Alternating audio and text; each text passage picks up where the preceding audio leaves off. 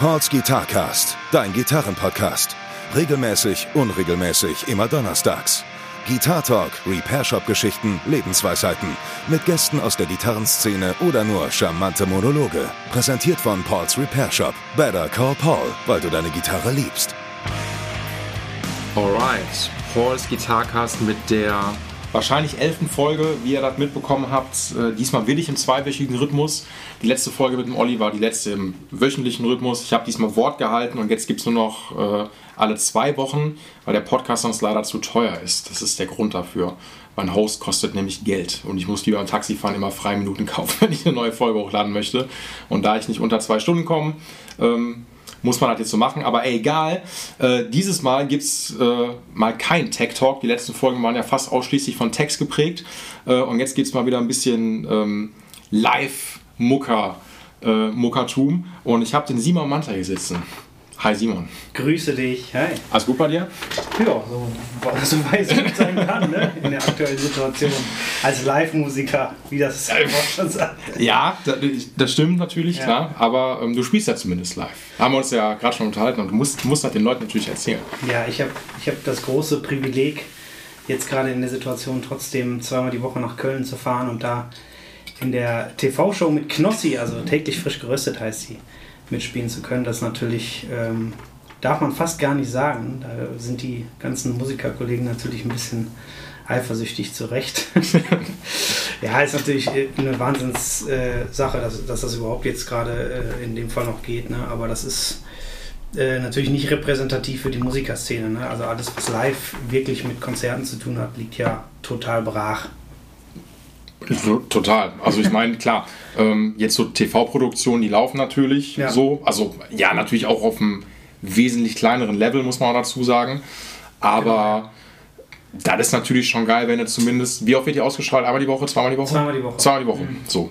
Und dann hat man da zumindest ja eine Möglichkeit, ja auftreten zu können. So, ne? Ja, das so. ist also aus der, aus der Sicht super man sieht seine Musikerkollegen, man hat so ein bisschen Alltag als Musiker. Das ist schon echt, wie gesagt, ein Riesenprivileg, wofür ich auch sehr dankbar bin. Ähm, aber äh, wie gesagt, für die Live-Szene ist das nicht repräsentativ, was natürlich, worauf man immer wieder aufmerksam machen darf und muss. Ne? Also vielen Musikern geht es echt beschissen. Und ähm, nicht nur finanziell, ne? das ist ja drückt hart auf die Psyche natürlich bei uns. Äh, die alle wieder mal auf die Bühne wollen und Festivals und was nicht alles spielen. Ja. Ich weiß jetzt nicht, ob dieses Jahr überhaupt noch, ich würde eher sagen, nein, äh, was Großes geht oder so. Ne? Also sieht auch nicht so aus, als könnte man sich das jetzt für dieses Jahr schon ausmalen. Das heißt, man braucht immer noch langen Atem und dann schauen wir mal, wie es äh, in der Hinsicht weitergeht. Ne? Also wir sind natürlich ready. Hoffentlich. klar. Nein, also ich glaube, ja, wie gesagt, ein Überangebot wird, ey, wird wahrscheinlich dann auch irgendwann da sein, ähm, weil alle gleichzeitig dann natürlich dann spielen wollen. So, ne? Ähm, ist aber klar, für dich ist das natürlich mega cool, äh, weil du ja zumindest zweimal die Woche einen Auftritt jetzt hast. Ja. Ähm, wie macht er das? Also probt er dann auch richtig dafür? Äh, ja, wir fahren, äh, ich fahre immer sehr früh dann äh, morgens schon nach Köln.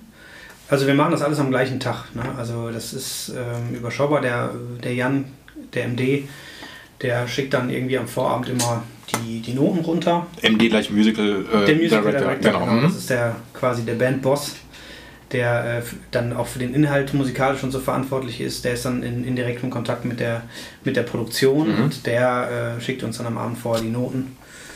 Äh, und dann wird am nächsten Tag einfach vormittags so zwei, drei Stunden das alles mal so durchges durchgespielt, ja. durchgeprobt. Und dann gehen wir auch relativ zügig schon in die Aufzeichnung.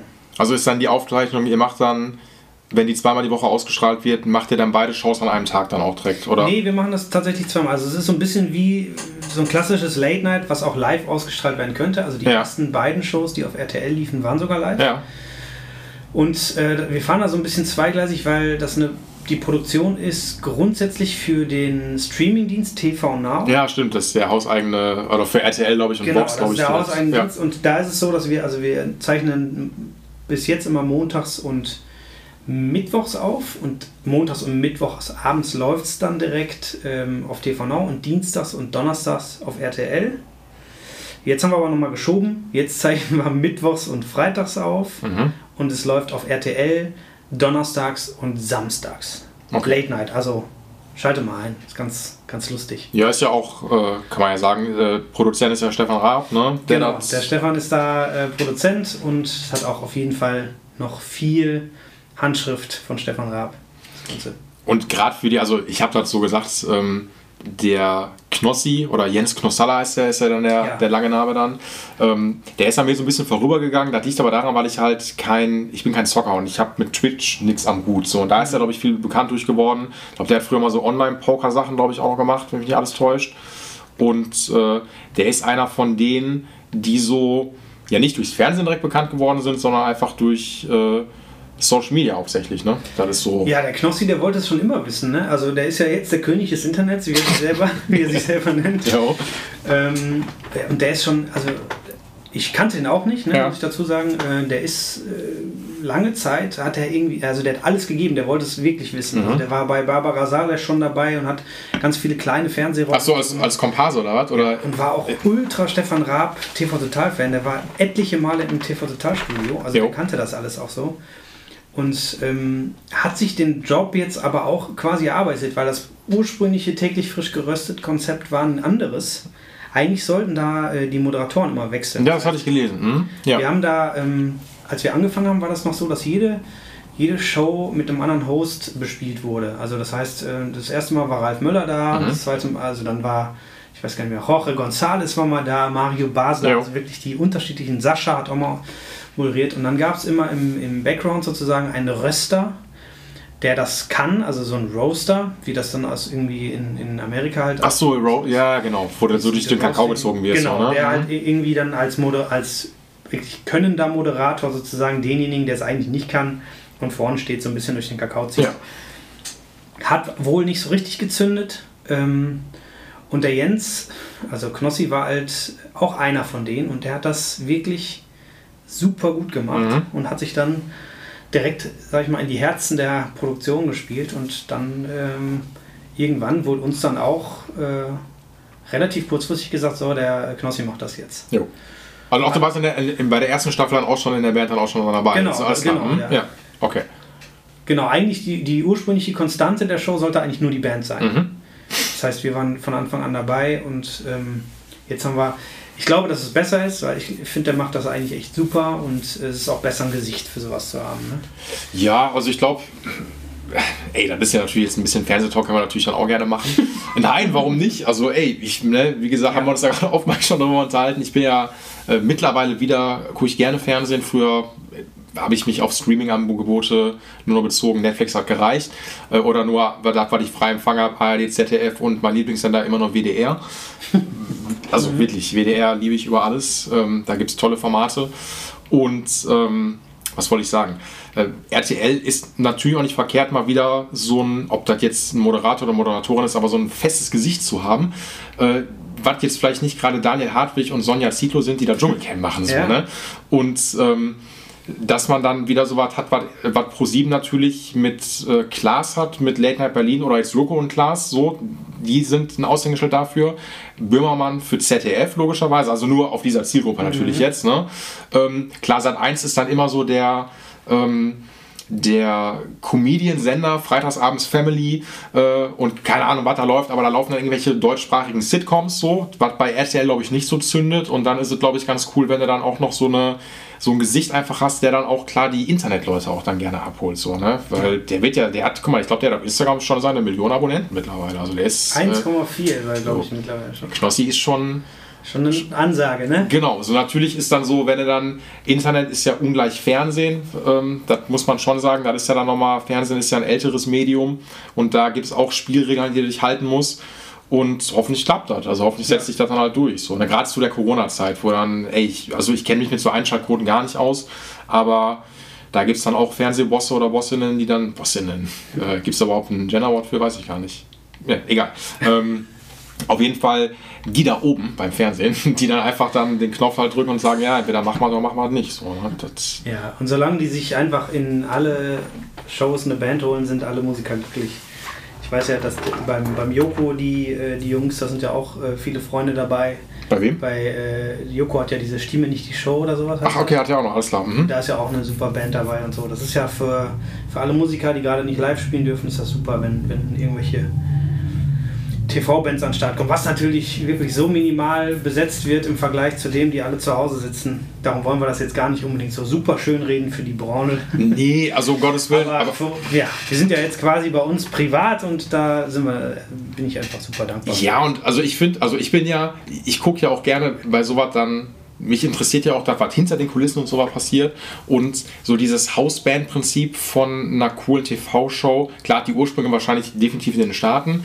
Ähm, ich weiß gar nicht, hatte Letterman äh, The Roots gehabt? Oder ist das, ist das Jimmy Fallon? Äh, Jimmy Fallon hat The Okay, alles klar. So, ne? Ähm, Harald Schmidt, eigentlich, glaube ich, der erste Typ, der eine Hausband, glaube ich, hatte, ne? Mit, Helmut Zerlett. so, und Helmut Ja. Zerlett auch noch und äh, ähm, Helmut Zerlett ja noch darüber hinaus, der dann auch noch den Sprung auch geschafft hat, dann nicht nur als Musiker von Harald Schmidt bekannt zu sein, sondern auch noch so eine Art Promi-Dasein noch geführt hat dann danach. So, ne? Ja, so. fand er auch ganz gut. Ja. Äh, Ich weiß nicht, was zuerst da war, aber ja, das stimmt schon.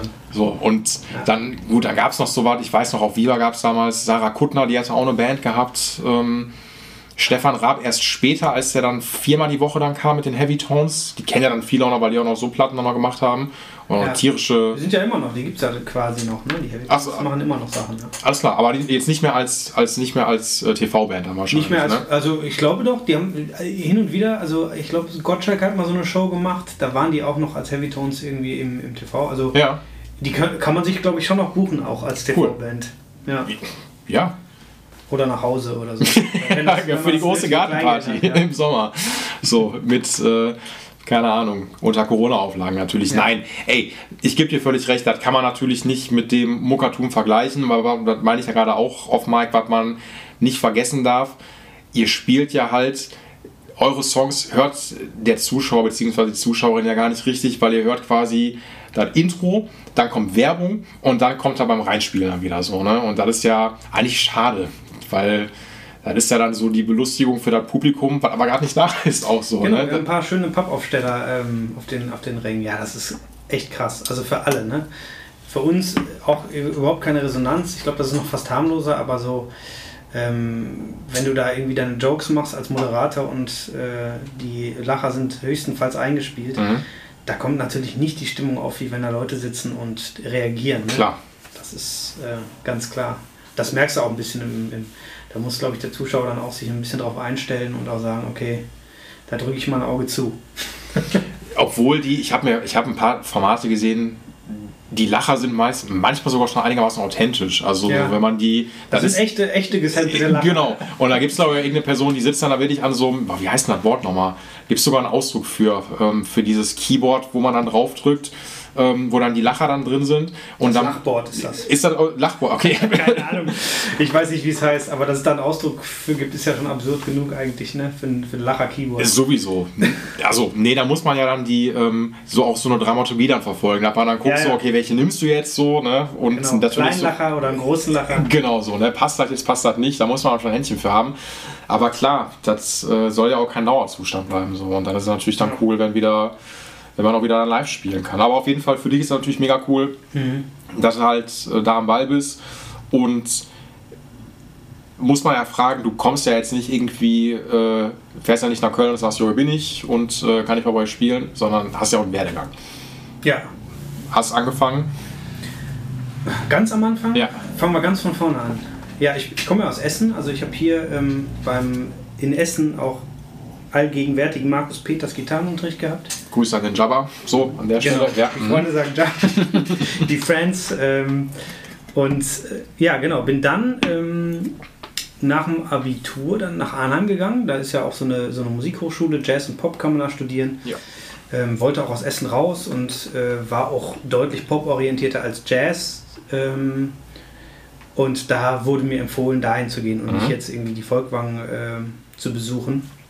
Wobei der Frank Sichmann, also der Dozent, der jetzt in, in Essen auch in Arnheim war, also von daher kannst du im Prinzip sogar bei den gleichen Leuten Unterricht nehmen. Ähm, genau, dann bin ich nach Arnheim, habe da vier Jahre studiert ähm, und auch viele Leute kennengelernt, auch aus Köln und Umgebung, da waren auch viele Kölner dabei. Und ähm, habe in der Zeit schon ähm, in Essen noch hier in, in einer Coverband gespielt, die auch viele kennen, auch gerade aus diesem Umfeld hier, ne? Mhm. Musikshop Axel Jo. und Co. Ähm, da war ich bei Fresh, hieß, äh, hieß ich glaube, die gibt es nicht mehr tatsächlich. Ach, haben sich aufgelöst? Ich glaube, die haben sich aufgelöst. Das Trotzdem heißt, schöne Grüße an den Hannes. Schöne Grüße an den Hannes. Wenn, Hannes, du hörst doch bestimmt jedes Mal diesen Podcast hier. Also ich, grüß dich erstmal. Wäre toll, wenn er das hören würde. Und irgendwann ja, nein, ne? Hannes, wir haben ja nochmal gequatscht. genau. Ähm, und äh, ja, dann war ich bei den, äh, bei den Fresh-Jungs. Das waren äh, für mich, also ich war deutlich jünger als die anderen wenn ich das so sagen darf. Nein, das war natürlich de facto so und habe ultra viel gelernt, weil die einfach ein riesen Repertoire hatten, was man auswendig spielen musste, wo ich natürlich dann auch erstmal äh, ordentlich was zu tun hatte und das hat mir einfach sehr, sehr viel Routine und Repertoire gebracht. Und wie das dann am Anfang so ist, spielt man dann halt mal hier in der Coverband und hilft mal da aus und so. Und dann habe ich einfach ähm, so in dieser Kombination äh, aus Arnheim äh, und Co. dann äh, einfach weitergemacht, irgendwie solche Gigs zu spielen und ähm, bin dann nach Köln gezogen danach direkt. Mhm. Einfach weil ich auch mal ähm, Lust hatte, aus Essen rauszukommen. Es war mir sehr, sehr wichtig, einfach mal was anderes zu sehen, anderes zu machen. Und dadurch, dass ich in, im Studium so Kölner Jungs kennengelernt habe, dachte ich so, das ist doch eigentlich cool. Ist nicht zu weit weg, ja. aber es ist auch eine, eine große Musikszene, eine große Künstlerszene ab nach Köln. Und dann bin ich nach Köln gezogen und habe da auch einfach ultra viel äh, coole Sachen erlebt und viele super nette Leute kennengelernt und auch auf der einen oder anderen Session mitgespielt oder damals war die Emi noch in Köln auf der, auf der Vogelsanger Straße und dann haben wir plötzlich als junge Buben irgendwie so eine, Audition, sind wir in so eine Audition gerutscht für damals La Fee, die ihr Comeback hatte. Heul doch. Die, die Holdocher Fee, genau. Ja. Aber das war nicht mehr in diesem Fahrwasser dieser Rock, dieser äh, Gören-Rock-Musik, sondern es sollte halt Pop werden. Ähm, hat nicht so ganz gezündet, hat die Emi dann auch irgendwann festgestellt und dann ähm, das Ganze wieder äh, eingestellt. Aber dann hat man so ein bisschen Kontakt zur Emi, das war natürlich super. Und dann kam Mandy Capristo irgendwann. Äh, daher das Projekt von den äh, Monroes, von Monroes die mit genau. Mesut Özil zusammen war. Die mit Mesut Özil äh, genau, die war mit Mesut zusammen. Ich war auch äh, übrigens auf der privaten Geburtstagsparty beim Mesut Özil in London. Nein, ach hör auf. Ja, Hier, komm, jetzt muss, muss sein, muss schon sein. Und? Ähm, das wir jetzt, ja? Ist das interessanter? ähm, ja, das war ganz nett. Also das war irgendwie interessant, weil mein Bruder hat in der Zeit in London sowieso gewohnt. Ja. Und dann irgendwann sagte sie, hey, ich wollte auch irgendwie meine. Es war tatsächlich nur die kleine Besetzung, weil wir auch so eine Akustikbesetzung hatten. Ähm, und dann hat sie, hat sie uns eingeladen und dann waren wir da auf so einer. Das, aber, das ist sehr nett von dir. Das war so Gatsby-Style, das weiß ich noch, so eine Gatsby-Style-Party. Ach so, mit, mit Anzug dann richtig oder was? Ja, oder? ja. musste ich mir noch einen Anzug leihen. Ich war ja in London mit, immer nur mit Handgepäck. Das war irgendwie ein bisschen kompliziert, dann irgendwie noch einen Anzug aufzutragen. Okay. Aber irgendwie habe ich es geschafft. Ähm, ne, das war, war natürlich glamorous, ne? Also da, ähm, ich weiß noch, also ich glaube, an dem Tag hat. Warte mal, wie war das denn? Haben die gegen Chelsea, also äh, er war ja bei Arsenal. Ja. Und da haben die, glaube ich, eine 7-0-Klatsche oder so gekriegt. Gegen Chelsea an dem Tag oder an dem Tag davor oder so. Also es, aber hast du nicht gemerkt, die Stimmung war trotzdem super. Ach, der dann, ist egal. War auch egal. Natürlich egal haben, ey, scheiß einen drauf. Nein, ist ja, aber ey, ist doch auf jeden Fall auch nicht verkehrt. Wer kann das schon von sich sagen mal, obwohl ich prallerweise aus meiner, äh, Mesut Özil ist ja äh, gebürtiger Gelsenkirchen, ne? Mhm. ne? Ja, genau. ähm, hat ja bei Schalke, ne, hat zum, ja, bei Schalke in der Jugend, glaube ich, auch gespielt ähm, und hat aber auch lange bei Rot-Weiß Essen gespielt. So, und ein paar, ja, hat ein paar Leute von früher dann noch, mit denen ich auch zur Schule gegangen bin, haben dann auch, die dann auch bei RWE gespielt haben, die kennen den auch noch von früher, also kennen, haben mit dem mal kurz zusammengespielt. Ja. ja so schließt sich jetzt der Kreis. Jetzt habe ich hier jemanden sitzen, der bei dem zu Hause der in London war. Also. Mir so eine Party gefeiert. Wahnsinn. Kann auch nicht jeder von sich behaupten. Nee, das, das stimmt. Das, das ist auf jeden Fall witzig. Cool. Ähm, ja, und so kam es dann irgendwie von, von einem zum nächsten Projekt und dann bin ich in, in Düsseldorf in, in eine Coverband. Ähm, Coverband hört sich mal so blöd an, ne? aber es ist tatsächlich nichts anderes als eine Coverband, wenn man Musik von anderen spielt. Ne? Klar, ja, aber Tribute Band ist das, äh, kann man auch sagen. Ja, Tribute ist, äh, ja genau, das sind aber eher so, die sich so auf ein Ding irgendwie spezialisieren. Ne? Achso, meinst du Coverband? Ja, oder eine Top 40 Band ist Top ja dann. Top 40, ne? genau. mhm. Ähm, äh, Fresh Music Live, also auch wieder mit Fresh im Namen, nicht zu verwechseln mit Fresh, sondern Fresh Music Live aus Düsseldorf. Und da, da gibt es einfach einen riesen Musikpool mit äh, super Musikern, die halt in diversen Pop-Projekten irgendwie mit am Start sind. Ja. Und von da aus ging es dann irgendwie weiter, dass wir dann die ähm, The Voice of Germany Live and Concert Touren immer spielen durften. Also das ist sozusagen die Live-Tour nach der ähm, TV-Staffel gewesen. Mhm. Das haben wir acht Jahre in Folge gemacht. Ne? Also und da war ich auch das erste Mal echt noch relativ jung. Da war ich dann, glaube ich, 24, 25, so in dem Alter dann irgendwie schon eine erste große Tour und dann Mhm. irgendwie Köpi Arena und so, das war super, ne? Klar. War auch eine super Erfahrung. Ähm, dann haben wir das gemacht und dann bin ich halt über, über einen äh, Kumpel dann irgendwie, den, den Pat, den Schlagzeuger, der auch bei Fresh Music Live spielt, irgendwie der auch musikalischer Leiter oder Musical Director, wie man eigentlich so sagt, bei Steffi Heinzmann ist. Dann bin ich da mit reingerutscht und da habe ich auch den Tom kennengelernt, der hier auch schon saß. Tom Bartels, Tom wenn du Bartels, zuhörst, den Haudegen. hoffentlich genau. war es teuer. Und ähm, genau, der Martin, der auch in der Band gespielt hat, hat mich auch in diverse Projekte mal mit reingenommen. Da war ich, boah, aushilfsweise von, äh, wer war denn da alles bei? Vanessa Mai über Julia Engelmann. Ähm, War Vanessa Mai die mit äh, I Can't Live Without Music? kann sein. Ist Schlager so, Vanessa Mai. Ne? Nee, dann war die das nicht. Nicht, nicht Vanessa May. Das war so eine Geigerin, ne? Vanessa Mai ist so eine, so eine Schlagersängerin. Also moderner Schlager. Okay, moderner Schlager. Ähm. Bin ich raus. Ja, ja, das ist, ist immer was anderes, wenn man, wenn man die Musik ähm, nicht aktiv hört, sondern einfach, also wenn man auf der Bühne steht, muss man echt sagen. ja, ey, kann ich voll verstehen. Ähm. Bin ich voll bei dir. Und was habe ich denn noch gemacht? Und dann, genau, jetzt vorletztes Jahr äh, Michel Tour noch gespielt. Also wirklich eigentlich breit gefächert, dann auch irgendwie in anderen Bands ausgeholfen. Brauchen wir noch ein komm, ein paar Namen, hau ich noch raus. Ne? Klar. Angelo Kelly habe ich noch gemacht. Ich habe äh, hier mit auch, um die Ecke äh, mit Frieda Gold ein paar Sachen gemacht.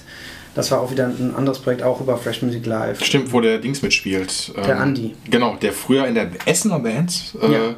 bei, mein Gott, warte, fuck, ich hab den Namen auf der Zunge. Es gibt's noch nicht. Left the Crowd gespielt hat. Siehste. So, Genau die. Punkt. Ja, und ähm, ja, dann so, also diverse Couples, auch ein paar internationale Superstars, wie zum Beispiel Right Set Fred, habe ich auch schon irgendwie einen Gig mitgemacht. I'm too sexy. Äh, I'm too sexy for my shirt. Auch von alles Mögliche, ne? For, I'm sexy. Ich glaube, für alles Love. Shirt, äh, was auch immer. Mit Dr. Alban haben wir was gemacht. Also wirklich auch lustige Projekte und schöne Projekte dabei. Und ja, jetzt schauen wir mal, wie das nach der ganzen Pandemie weitergeht. Ne? Ich habe bestimmt noch irgendwas vergessen, aber es ist letzten Endes spielt es ja keine Rolle. Man macht ja so unterschiedlichste. Doch, Jamie Lee, genau, die, die Voice-Gewinner haben natürlich dann auch häufig Wer ist mal. denn Jamie Lee? Jamie Lee hat mal The Voice gewonnen. Okay. Und da habe ich zum Beispiel den Olli Kaminski. Nee, den kannte ich schon vorher. Den Olli kannte ich auch schon vorher. Den kannte ich auch von Steffi, glaube ich. Der Olli war nämlich auch mal bei Steffi dabei. Steffi Heinzmann. Ja. Ja, ja das, das hat er auch erzählt. Ja. Und ähm, nee, ich muss gestehen, bei so, ähm, also ich musste auch kurz nochmal nachdenken, woher ich Stefanie Heinzmann kenne. Ist Stefanie Heinzmann die Raab Connection gewesen, wo der die äh, Leute gecastet hat für den. Genau. Ähm, die dann für den Vorentscheid mitgemacht haben für. Nee, das, Eurovision nee, Song das, Contest, das, oder? glaube ich nicht. Nee, Nee? ich glaube, das war noch davor. Ich glaube, das war eine eigene Show. Also, irgendwie DSDD, Schieß mich tot, irgendwie Stefan ja, Raab ich glaube, ich sucht glaube, den, bla bla bla bla. Genau. Ich glaube, die erste, die halt diesen Contest gemacht hat, war dann Lena. Ne? Die dann auch direkt mitgemacht hat.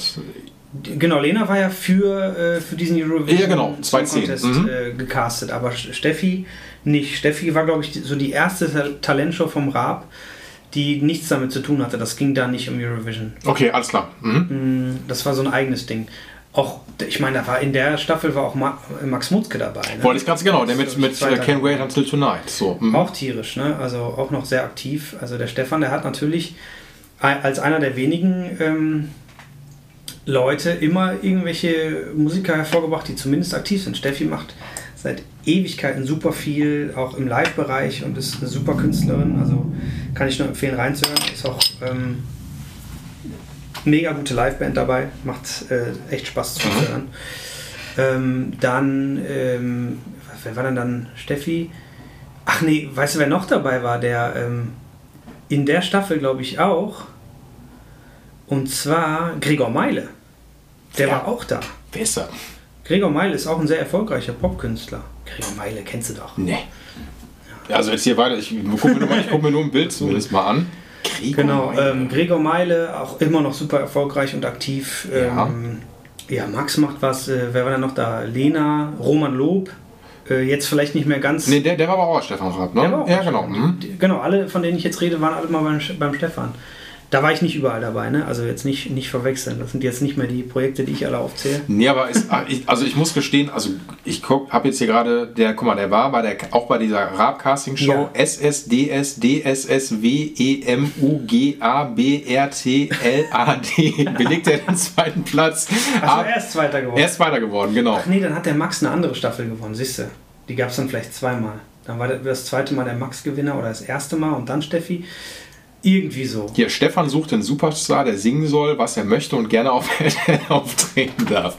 So, ja, so, und das war, hier wird nämlich auch äh, Stefanie Heinzmann nämlich auch noch gezeigt. Ja. Aber wie lang das einfach her ist, so. Das ist Wahnsinn. lange her und genau, die ist seitdem sehr aktiv und wird auch, glaube ich, immer erfolgreicher, wenn, wenn mich nicht alles täuscht. Ich kenne natürlich jetzt die Zahlen nicht, aber ähm, ist auch alles jetzt, sag ich mal, noch deutlich äh, poppiger geworden. Ähm, ja, aber das ist eigentlich, eigentlich eine gute Sache. Ja, und die ganzen anderen Projekte, also wie gesagt, ich würde mal sagen, generell Genre Pop, ne? Aber äh, man macht alle, also ich habe auch auf einer, auf einer Kreuzfahrt mal mit, mit dem Pohlmann, Ingo Pohlmann oder Mhm. ähm, auch mal mit einem äh, Jazzsänger, Jeff Cascaro, der sagt dir wahrscheinlich Nee, das ne? klingt nichts, ne. Sobald man in den Bereich geht, kennen die meisten nicht, aber auch ein super, super Sänger. Wer war denn noch? Da war zum Beispiel der Roman auch dabei, da habe ich mit dem Roman auch, ein, das waren dann immer so einzelne Gigs oder mit, die, äh, mit, der, mit der Ivy. Ähm, Cassandra Steen war da auch mit, da Mhm. war auch ein Gig gemacht. Also das sind dann so einzelne Gigs, die ich jetzt, es ist immer schwer dann zu behaupten, ne, man spielt bei den Künstlern, ne? das ist ja irgendwie auch Quatsch. Also ich habe mit denen gespielt und das waren auch echte Gigs, also ich finde das immer gefährlich. Es gibt ja auch Musiker, die dann tatsächlich Playback-Gigs als Credits aufschreiben, was Klar. ich ein absolutes Unding finde, Ja. Weil das ja wirklich nichts mit Spielen zu tun hat. Und das waren schon alles echte Konzerte und auch nicht nur ein Song oder so.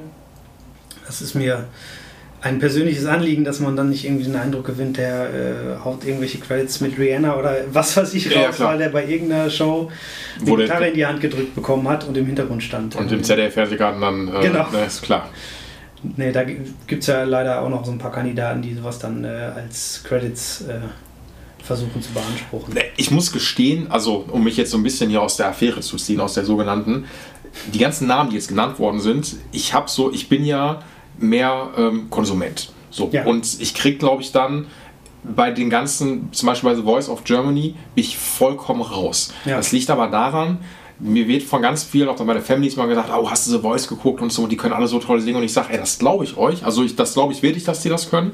Nur ich krieg wirklich, ich muss umschalten, wenn ich sehe, wie alle von der Jury immer so krass ausflippen und so. Und da, also ich, kann, ich kann sowas nicht sehen. Ich, Ja. irgendwas berührt mich dann, wo ich sage, ich muss das jetzt ausmachen. Und wenn ich dann, mich triggert dann auch so ein bisschen die Lena, wenn die dann völlig ausflippt. Oder macht die da überhaupt noch mit? Oder macht die nur Ich noch es Voice. Kids? Also ich habe es nie, ich habe The Voice of Germany nie geguckt. Ja. So, also es war auch in der Zeit, wo ich da die Tour gespielt habe, war das jetzt auch nie so, dass ich dann vorher schon gesagt habe, okay, ich gucke das jetzt, um zu gucken, wer irgendwie mit auf Tour geht. So einfach aus dem Grund, weil ich das auch nicht ähm, Du willst auch nicht vorbelastet sein, das ist doch auch cool, wenn du. Ja, also wenn, wenn mich das jetzt großartig interessiert, dann Ja. hätte ich das geguckt, aber ich war jetzt nie so derjenige, der, der sowas sehen muss. Ne? Also, aber das ist einfach nur, hat einfach damit zu tun, dass ich, äh, also im Prinzip ist das ja nichts anderes, sie singen ja Songs von anderen, da ist Klar. jetzt keiner, der se- seine eigenen Songs präsentiert. Ja. Und dann kann jetzt jemand einen Rihanna-Song schön oder nicht so schön singen. Das äh, ist jetzt für mich jetzt nicht so super interessant und dafür muss ich mich nicht vom Fernseher setzen. Nee, Ich, ne? Also, und es geht ja den meisten Leuten, geht's ja, muss man ja auch einfach ganz ehrlich dazu sagen, äh, geht es ja um die äh, Juroren. Was die sagen, äh, ne? also die Leute schalten das ja nicht wegen XY ein, der, so schade das natürlich ist, aber es ist so, nach drei Wochen vergessen ist. Und dann verheizt, klar. Wie viele Gewinner von The Voice können selbst The Voice-Gucker noch aufzählen? Ne? Also ich könnte wirklich gar keinen einzigen aufzählen. Keinen einzigen. Ich könnte dir mehr, also prallerweise noch von DSDS sogar noch sagen. Ähm, aber auch nur, weil ich, weil man das irgendwie, easy, weil man das einfach, oder ich habe es manchmal mehr mitbekommen, aber aus den letzten Jahren gar nicht. Vielleicht noch die ersten drei, vier Staffeln Ja. so. Aber ansonsten ist das ja, also ein offenes Geheimnis, die Leute werden ja verheizt. So nicht mehr, nicht weniger. Und irgendwann, ähm, weil das ja so kurzschrittig ist, jetzt läuft DSDS, du kannst dich jetzt schon für die nächste Staffel wieder bewerben, ist ja halt ein Format. So. Und ich glaube halt schon bei The Voice, zumindest da ist ja auch eine Live-Band immer mit am Start, ne? wenn mich nicht alles täuscht, oder Ja, ist das so? sehr ne? gute. Genau, Sehr weil das, das finde ich auch mal ziemlich cool. Und natürlich ist da mehr, mehr Muckertum noch äh, Mhm. hinter. Aber was gab es denn noch? Gibt es X-Factor noch? Glaube ich, gibt es gar nicht mehr. Oder X-Factor? Star Search gab es früher noch mit Martin. Es gibt ja immer wieder Formate, ne? Also ich habe auch zwischendurch mal für, für irgendwelche Formate ein paar Gitarrentracks eingespielt. Ja. Aber da weiß ich selber nicht, für welche das war. Also da hat mir ein Kumpel geschrieben, ich muss für X Mach mal. was produzieren. Ja. Spiel mir bitte ein paar Gitarren ein. Waren aber auch irgendwelche Songs, die nachgespielt werden mussten. Da wurden irgendwelche Sachen nachgebastelt. Klar.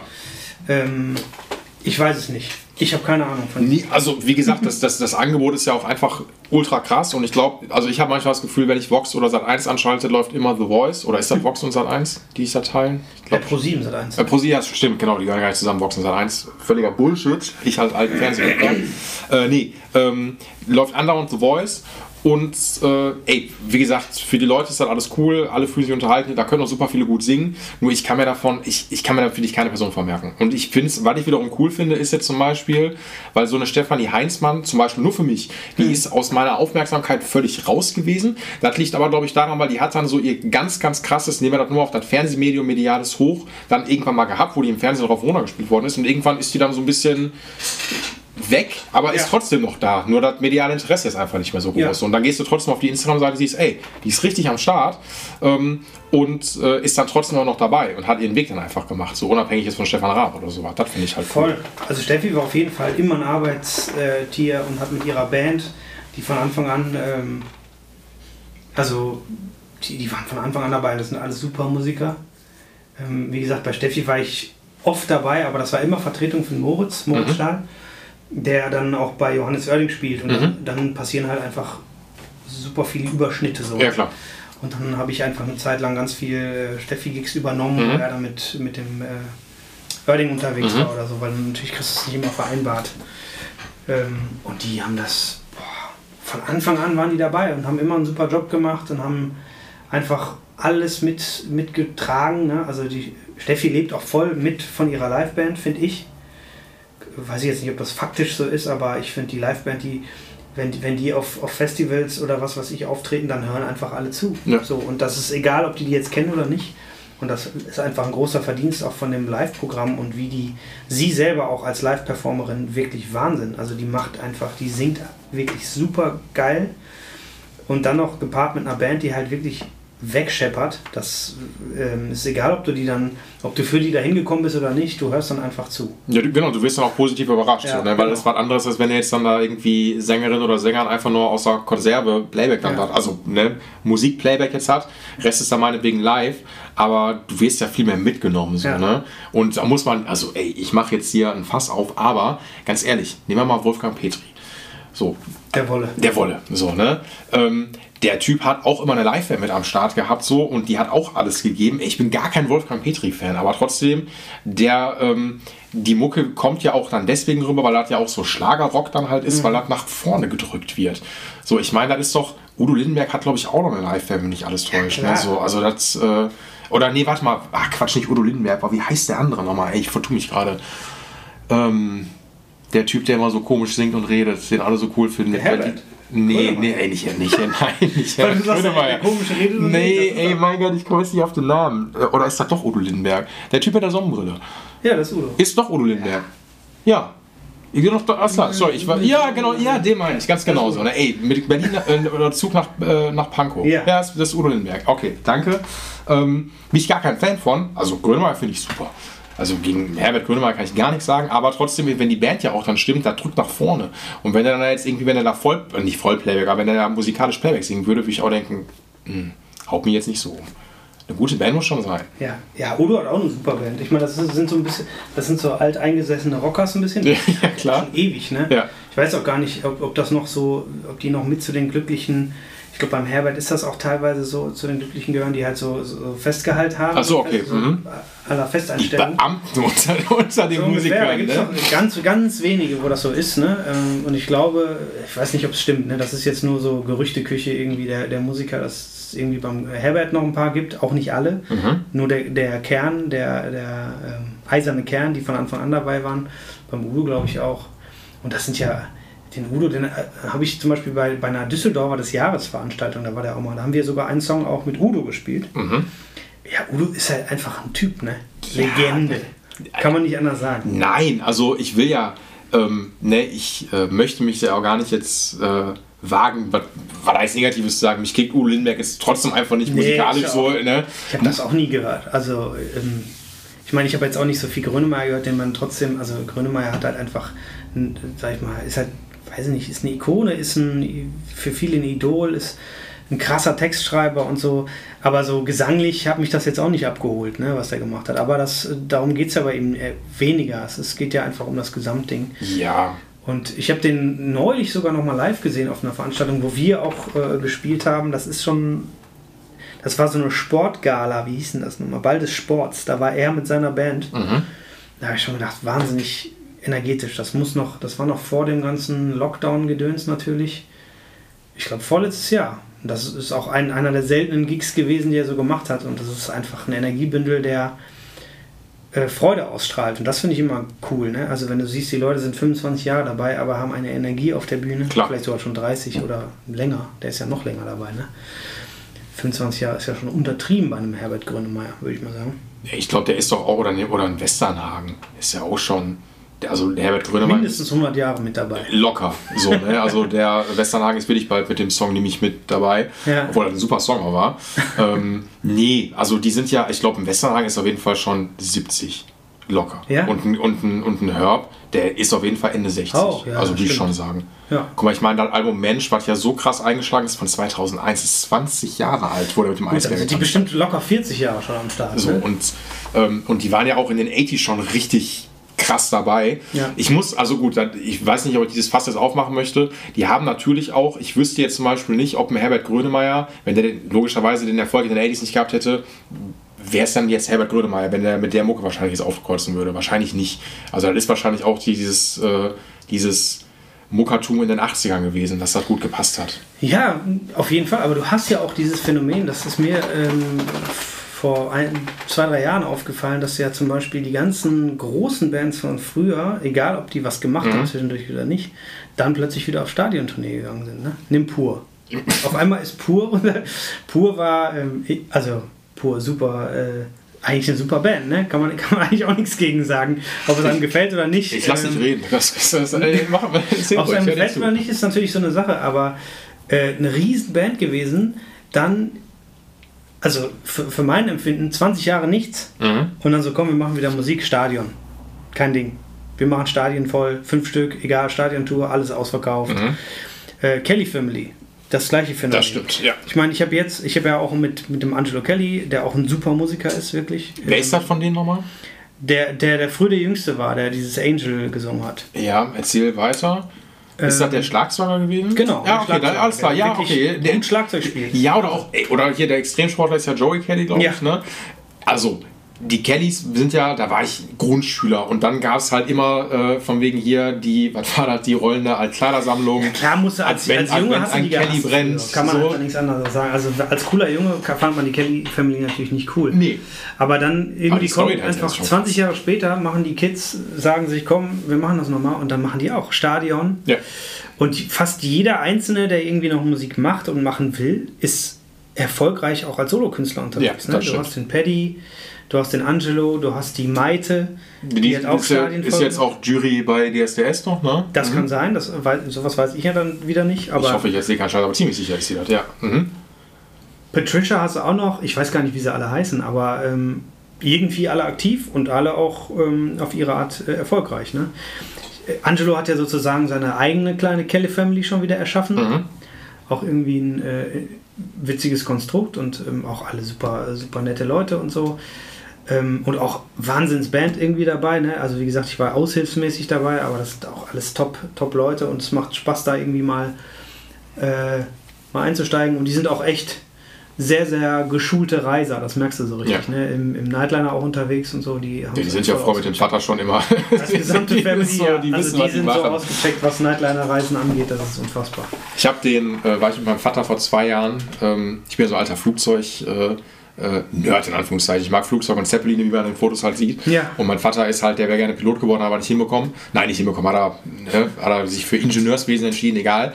Äh, der ist aber trotzdem großer Flugzeugenthusiast. Ja. Und äh, habe ich meinem Vater irgendwann mal zum Geburtstag irgendwie so einen Museumsbesuch in Sinsheim und in Speyer geschenkt. Und Mhm. dann sind wir ins Technikmuseum Speyer gefahren und da steht der originale äh, Bus von den Kellys. Ach. Ja. Warst du drin? Äh, nee, da durfte man, glaube ich, nicht rein. Oder ich habe mich nicht getraut, ich weiß ja nicht. Da wohnen noch ein paar drin. Ja, genau, ich habe den einen oder anderen Kelly noch rumflitzen sehen. Nein, aber die haben ja schon wirklich viel mitgemacht. So, ne? Und ähm, ey, das ist ja so ein, so ein Kiddie-Ding gewesen, dass man die Kellys natürlich uncool fand früher, aber weißt du, wie viele Leute sich da wahrscheinlich jetzt anhören und dann sagen, ey, mein erstes Konzert war mit den Caddies, weil die Eltern einen mitgeschleppt haben oder sowas. Also, Ja, das ist ja sowieso dieses Phänomen, äh, also auch so aller Helene Fischer. Ne? Alle finden Helene Fischer scheiße, aber sie ist der erfolgreichste Act irgendwie, der rumläuft. Also ey, kann ja dann doch nicht stimmen. da muss ich, ich muss, also da muss ich kurz sagen, ich wollte dich unabhängig von dass du das angesprochen hast, wollte ich dich irgendwann fragen, was du von Helene Fischer hältst. Ja. Und ich sage jetzt schon mal vorweg, ey, ich kann natürlich mit der Musik nichts anfangen, gar nichts. So. Ähm, atemlos jetzt mal ne, weg, erfolgreicher Song, egal wie erfolgreich die ist, aber mich kickt es natürlich nur, weil ich auf Schlager nicht klarkomme. Aber ich habe vor der Gesamtleistung Helene Fischer unglaublichen Respekt und Ehrfurcht. Weil, Ja, klar. also, die, alleine, was die wirklich für eine Show abliefert, so. Und natürlich dann noch, weil die so krass in der Öffentlichkeit steht, und das ist jetzt so ein bisschen okay und Gala-Talk, aber ich mag diese Magazine ganz gerne manchmal. die ist ja so, wenn die sich einen Fehltritt erlaubt oder sowas, dann ist die sofort in der Öffentlichkeit und die muss dieses Schauspiel, glaube ich, also das, was die macht, das muss sowohl im Privaten als auf der Bühne, muss das immer eins zu eins funktionieren.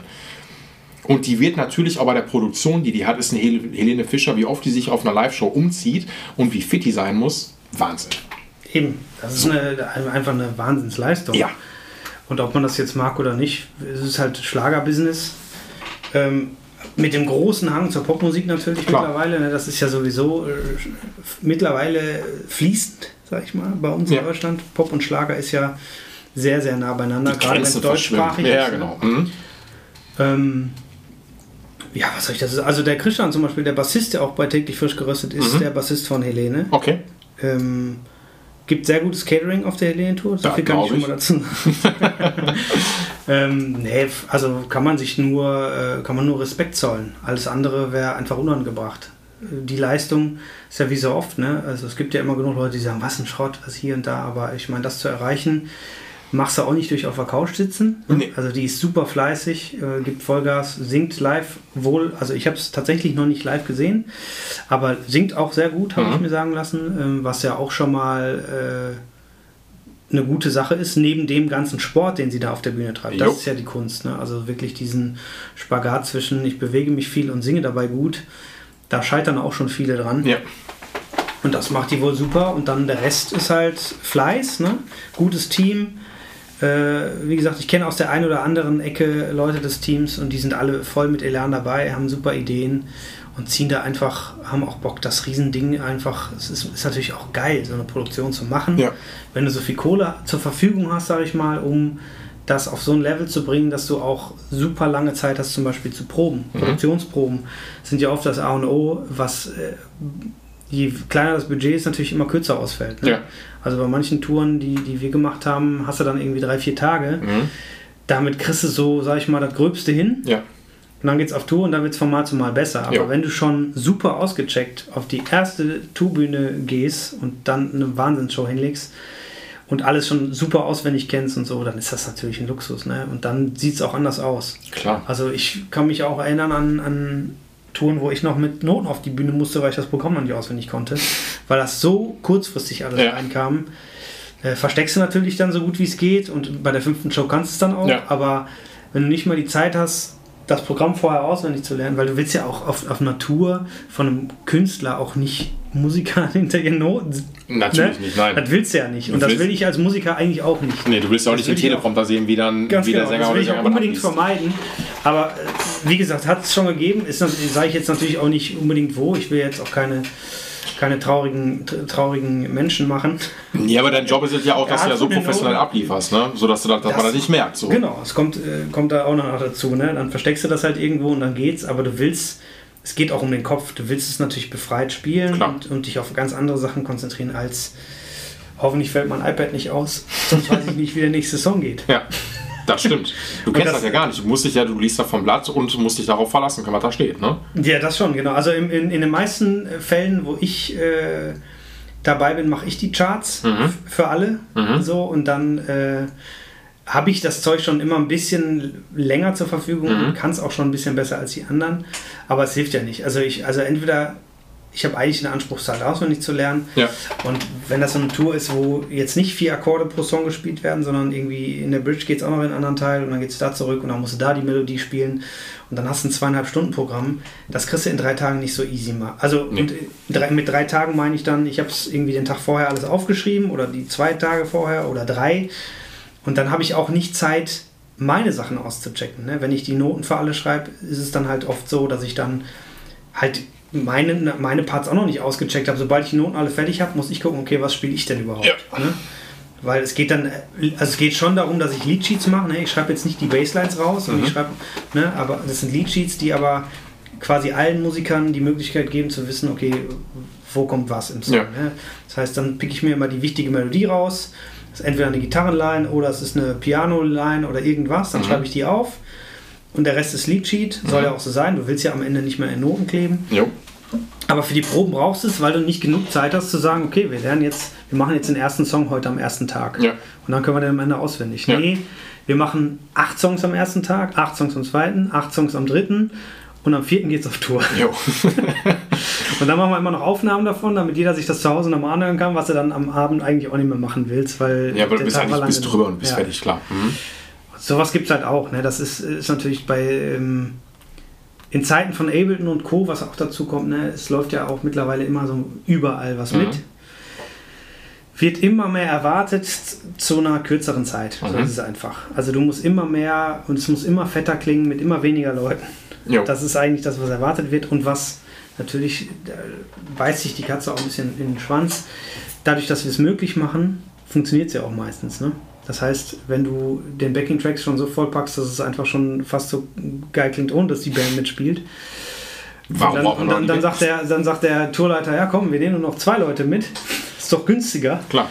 Und du bereitest alles vor, das macht natürlich auch, auch keinen Sinn. Und ähm, da liebe ich es dann immer, so eine Dokumentation über die Foo Fighters oder so zu gucken, die einfach sagen, bei uns läuft nichts mit. Wir haben auch keinen Klick auf dem Ohr. Da Ja. zählt der Drummer ein und dann geht's ab. Und das ist einfach ein bisschen was anderes. Natürlich finde ich es auch geil, neue Sachen zu integrieren und ich finde es auch cool, wenn man sagt, irgendwie ein paar Streicher, die du jetzt nicht auf jeder Produktion mitnehmen kannst, kannst du vom Band kommen lassen. Ja. Das ist ja auch cool. Das soll auch so sein. Aber ähm, ich habe äh, immer wieder mal so die Diskussion gehabt äh, mit Leuten in Charge, sage ich mal, die dann irgendwelche Gitarren doppeln äh, wollen, wo ich Mhm. dann sage so, nee, das finde ich jetzt nicht so cool Ja. weil ähm, ich bin halt ein Gitarrist und Mhm. ich, ich habe, sage ich mal, die Fähigkeit schon zu checken, was ist das Wichtigste. Jo. Und das spiele ich dann gern.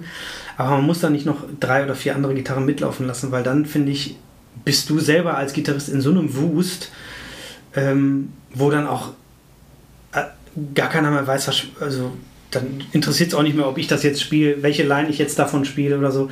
Da finde ich es dann doch immer cooler zu sagen, dann lass uns die Instrumente, die, die wir da haben, auch von den Leuten spielen lassen. Und wenn es ein bisschen weniger ist als fünf Gitarren, sondern nur eine, dann ist das halt so. Aber ich habe schon die Fähigkeit, auch mal vielleicht einen Octaver draufzulegen oder so. Oder die Fähigkeit zu sagen, äh, ich spiele den wichtigsten Part und wenn unbedingt noch- noch eine Strumming-Akustikgitarre dabei sein muss, dann kannst du das vielleicht mal machen. Aber so aus dem gleichen, ich würde zum Beispiel jetzt nie so eine gedoppelte Melodie spielen oder sowas. Ne? So Double Leads, die finde ich immer mega. so richtig Also schön so, 80s. so so. die eine Hälfte vom Band und die andere von mir, das, da, da würde ich mich auch, ja genau, das hat wirklich was von 80s, ne? Nee, also ich muss gestehen, also ich, äh, da kann ich Ihnen beipflichten. Ich finde so, der Anspruch ist immer der, man kann auch, wenn, wenn man das mal aufs Recording oder auf eine Platte aufnehmen macht, du kannst die Sachen so kaputt produzieren, dass die Gefahr einfach da ist, wenn du das nicht live liefern kannst, denke ich mir immer so, was ist das denn jetzt? So, natürlich ist das da mal was anderes, weil da kommt ja alles dann vom Band, aber, ähm, oder nicht alles, was du, was du programmiert hast. Ich finde das immer cool, also wenn wir jetzt was aufnehmen, äh, klar haben wir auch eine Rhythmusgitarre, aber äh, ich will das auch nicht so krass haben, das live, das darf nicht abfallen. So, und die Gefahr ist manchmal groß, dass man so viel orchestral aufziehen kann.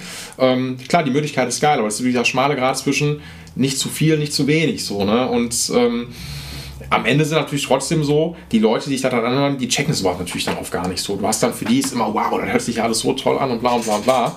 Ja, und ja. Ich, ich meine, ich bin auch ein großer Freund davon, das wirklich zweierlei zu sehen. Ne? Also ich zu Hause habe ich auch kein Problem damit, wenn es geil ist, 18 Gitarrenspuren aufzunehmen. Klar. Und dann nimmst du den Song auf und dann hast du ihn fertig und dann bin ich so ein Typ, der überlegt dann, wie kann ich es live umsetzen. Ja. Und wie kann ich es auch so umsetzen, dass ich jetzt nicht die 18 Spuren abspielen muss? Vielleicht übernimmt der Keyboarder irgendeinen Part, den ich eigentlich mit Gitarre gespielt habe. Ja. Und das ist doch das Interessante daran, Musik, ähm, dann klingt es nicht mehr so wie auf Platte. Aber ich meine, wenn es so auf, wie auf Platte klingt, dann kannst du auch die Platte einlegen. Ja, also es ist genau. ja cool, wenn du live hinkommst und die Band, also ich meine, als Band, die, die das erfunden hat, also mit der eigenen Band, ist es ja dann auch, auch noch dazu immer so, dass dir komplett, komplette Narrenfreiheit gegeben ist. Ja. Du musst ja keinem Rechenschaft ablegen, da- dass das jetzt nicht so klingt wie auf Platte, weil du hast es dir ja so überlegt. Das finde ich mega. Und wenn du mit dem Künstler selber spielst und nicht in der Coverband bist, hast du auch noch viel mehr die Möglichkeit, mit demjenigen das zu, zu erarbeiten, zu sagen, so, ey, wir geben dir einen anderen Sound live. Ja. Der geht in die Richtung. Wir stellen da jetzt zwei Gitarristen hin. Du hast auf der Produktion fast nur äh, Synth-Sounds. Mhm. Aber dann wird einfach mal ein bisschen gitarrenmäßig geballt. Ich habe ein mega geiles Konzert von Rihanna mal gesehen. Nuno Bettencourt war da an der Gitarre. Der, ist- der ist, der Von Extreme. Music- Ich weiß, der ist Musical Director bei der Rihanna. Nee, Doch, nee, doch, nee. doch. Schon vor lange.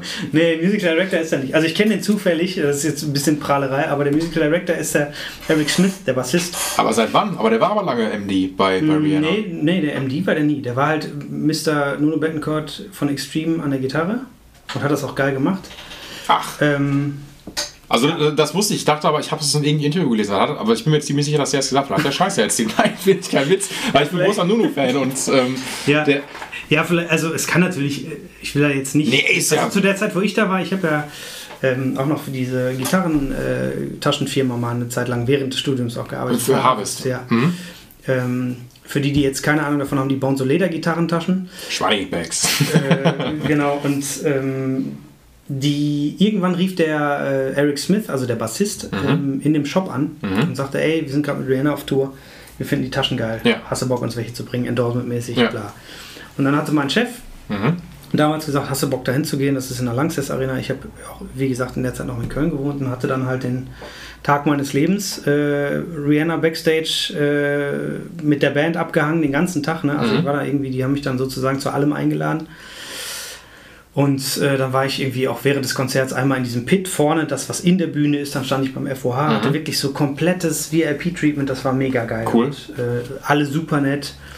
Am Ende noch Jam Session Backstage mit Nuno und Co. Also es war wirklich für mich auch ein ganz, äh, ganz äh, toller Tag.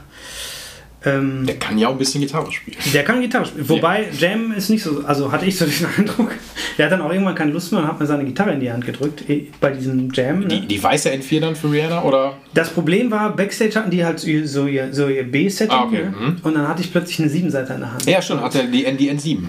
Das war natürlich nicht so geil, weil da bin ich natürlich wirklich ähm, ein bisschen überfordert gewesen im ersten Moment, aber am Ende habe ich es dann doch hingekriegt. Ich habe vorher noch nie eine nie Siebenseiter in der Hand gehabt. Ne? Ich spiele immer Sechsseiter. Ja gut, wenn, dann, dann ist er wirklich prall. Und die hat ja, die hat er sich, glaube ich, auch extra von Washburn für Rihanna anfertigen lassen. Ich glaube sogar einmal in, äh, in Natur, nur mit Natur, die hat- Genau. Ähm, und einmal in Weiß sogar auch, wenn mich nicht alles täuscht. Und ich glaube schon, da gebe ich dir recht, ich habe mehrere, oder Nuno Bettencourt hat nicht so richtig Lehrvideos rausgebracht. Und der hat mal wirklich ein paar, ich weiß nicht, ob der da Stone war oder sowas, von Young Gishar damals noch ein paar äh, so kurze Videos gemacht. Er hat der Typ einfach gar keinen Bock gehabt. Also wirklich nicht. Ja, Wenn der er- ist, der ist, also das, was er macht, macht er legendär, keine Frage, aber ich glaube, der ist jetzt nicht so der klassische Session-Player. Nee, das glaube ich. Also, also ich, wenn er seine Haustruppe wahrscheinlich hat, dann passt das alles. Ja. Aber ich glaube letztendlich auch so, wenn ich dann so, der sollte dann da irgendwie auch so was Jam und dann war der immer so, irgendwann meinte er so, komm mal, lass mal jetzt so. Und er Ja. er irgendwie keinen Bock mehr gehabt und schmunzelt dann dabei. Und das kann ich mir dem auch vorstellen. Ja. Aber ansonsten ist der, wie gesagt, wenn er dem, äh, der ist ja auch, wie es ja auch festgestellt haben, so groß ist der ja nicht, ne? Ist ja auch relativ klein, ne? Und, ähm, aber der Typ spielt, also für mich halt immer noch, wir haben ein paar Podcast-Folgen schon gesagt, also für Nuno würde ich eine Menge tun. Siehst du, und ich hatte noch einen Private Day mit Nuno und habe dann noch seine N7 gespielt. Siehst du, manchmal Ja. ist es einfach, und ich, äh, ich fand den auch immer gan- ganz cool und ich wei- weiß auch noch, äh, dass ich damals die Extreme-Sachen auch echt gefeiert habe. Ähm, aber da, das, also um darauf wieder zurückzukommen, die haben einfach gesagt, ey, Rihanna, ich meine, auf den Rihanna-Platten hörst du ja keine fetten Rockgitarrenbretter, aber der hat einfach abgeledert und das war irgendwie geil. Ja, und der, und der passt natürlich aber auch trotzdem, der passt auch sehr gut in so ein äh, Konzept natürlich auch so, muss man auch dazu sagen. Klar, er spielt Poser, gut. Genau, ne? vorne so, Solisten-Style, ne? brät dann halt einfach voll drüber. Ja. Das passt auf jeden Fall. Ähm, Und das meine ich, dass, dass man dann einfach die Freiheiten hat zu sagen, wir machen es ein bisschen anders. Und das finde ich sollte bei Live auch immer gegeben sein. Ähm, Das andere Beispiel, so Dream Theater, ne? habe ich früher eine Zeit gehabt, weiß ich auch noch, dass der Markus irgendwann sagte, das wirst du irgendwann nicht mehr geil finden. Das konnte ich zu der Zeit gar nicht glauben, aber er hat recht. Ja. ja, also äh, der Job meinte auch damals zu mir so irgendwann, wo ich meinte, können wir mal, also nee, mein Traum ist es, von äh, Metallica das Solo von Fuel spielen zu können. Also ich war da so, oh Gott, ja. wenn ich das nicht mal kann. Und der meinte so, ja, ja machen wir mal irgendwann und dann äh, wirst du merken, dass alles nicht so schwer ist. Und ich dachte auch so, erzählt der alte Mann, der für Scheiß so, ne? Und er hat auch recht. Der heilige Grad. Ja, der hat völlig recht gehabt so. Ja. Und natürlich ist das, glaube ich, mit Dream, also ich habe nie Dream Theater gehört, aber irgendwann, für mich ist das irgendwann, also ein paar Songs kenne ich schon, aber einfach zu viel. Das ist einfach das ist viel Sport, zu ne? viel. Genau, das ist, genau, das ist so in der Zeit, wo man, glaube ich, sich, äh, also für mich war das so die Zeit, wo man sich so mit technischen Sachen und so, boah, das spielt so sauber und so schnell und so, ich will das auch checken. Und dann war ich auch mal auf einem Konzert und äh, da war es wirklich so. Kannst du auch äh, laut auf Play drücken und die, also ich meine, das ist natürlich technisch alles top und einwandfrei. Aber man sagt ja auch so schön, the dirt keeps the funk. Ne? Also du willst ja irgendwie auch Interaktion, also ich meine, ist ja keinem damit geholfen, wenn die die ganze Platte runterspielen und inklusive Pause. Also es ist ja wirklich wie, wie dann so ein. Echt, fast Pause was, Ja, wow. fast was wie im Theater. Ich dachte schon, das Konzert wäre zu Ende. Ich konnte auch nicht mehr. War bestuhlt auch? Nee, war nicht bestuhlt. Und da denke ich so, da, sowas musst du dann eigentlich auch bestuhlen, ja. weil dann, dann hat es wieder einen richtigen Touch, ne? Dann hat es was Theatermäßiges. Ja, genau, oder fast äh, Oper. So, ne? wir, können, wir können unsere CD eins zu eins nachspielen. Was sagt ihr dazu? Ähm, ja. Nee, und da finde ich es immer, immer cool, wenn da irgendwie Rotz dazu kommt und Live-Atmosphäre. Ja, total. Also, ne, also da muss ich auch sagen, gut, ich bin, da muss ich auch aufpassen, weil ich mal wieder sage, ähm, ich bin ja trotzdem auch großer, äh, nee, anders, ganz von vorne. Ähm, kennst du Philip Says? Nee. Echt nicht? Nee. Also ist so äh, Australien oder ist der Kanadier? Uah, Australier oder Kanadier? Ich glaube, Philip Says ist Kanadier. So. Mhm. Ähm, Blues-Gitarrist, hat ein abartiges Vibrato, also wirklich abartig, kann echt gut singen noch dabei und ist halt Philip Sace. So, und äh, hat eine uralt Strat, die der einfach nur The Mother nennt, mhm. ähm, die schon wirklich so runtergerockt ist, dass du teilweise schon wirklich oben bei der Strat unter das Pickazo gehen kannst, weil da so viel Holz schon weg ist. Und der Typ spielt abartig Gitarre und ich habe den vor Jahren, also wirklich, das war irgendwann Ende der 2000er, ich habe den Zeche live gesehen und der hat das Konzert seines Lebens gespielt. Und war damals noch so ein Insider-Tipp. Ähm, wenn der Markt das jetzt hört, äh, der schüttelt immer noch mit dem Kopf wegen der Story, weil ich bin irgendwann rausgegangen. Weil der hat so abgeledert, dass ich irgendwann dachte, ist, mir ist das jetzt zu viel. Also das war einfach, mhm. der hat das so oft dann auch gemacht, dass ich mir gedacht ey, ich kann nicht mehr. Bin ich, ich habe zu viele blues ey, Genau, ich habe zu viel, ich habe einfach zu viel, der, der spielt wirklich abartig, aber kann auf der anderen Seite, dafür bin ich dann zu viel Fan, äh, war ich 2014 äh, bei der äh, Pornograffiti 2 Tour von Extreme, wo die das komplette Album von vorn bis hin gespielt haben. Mhm. Und für mich, die hätten das noch dreimal hintereinander spielen können und ich wäre da gewesen und hätte gesagt, wow, mehr, gib mir mehr.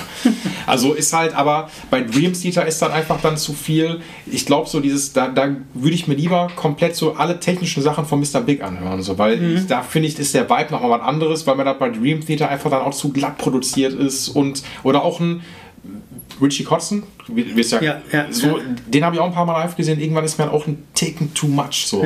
Der hat ja auch mit Winery Dogs, war der ehemalige oder Drummer von Dream Theater, der Mike Port, Portnoy, äh, ist ja mit den Winery Dogs unterwegs gewesen und ist, ist einfach zu viel gefrickelt. Manchmal ist einfach zu viel. Ist, nee. Ja, das sowieso. Das, äh, das, also würde ich jetzt auch gar nicht mehr besuchen, tatsächlich, solche Konzerte. Also Dream Theater würde ich mir, glaube ich, nicht mehr angucken wollen. Ja, ich, bin, ich finde John Petrucci, der haut mich auch gar nicht, also wirklich gar nicht um. Mhm. Also so die, die, die Fun früher, ob das jetzt eine Ibanez war oder jetzt eine ähm, Music Man.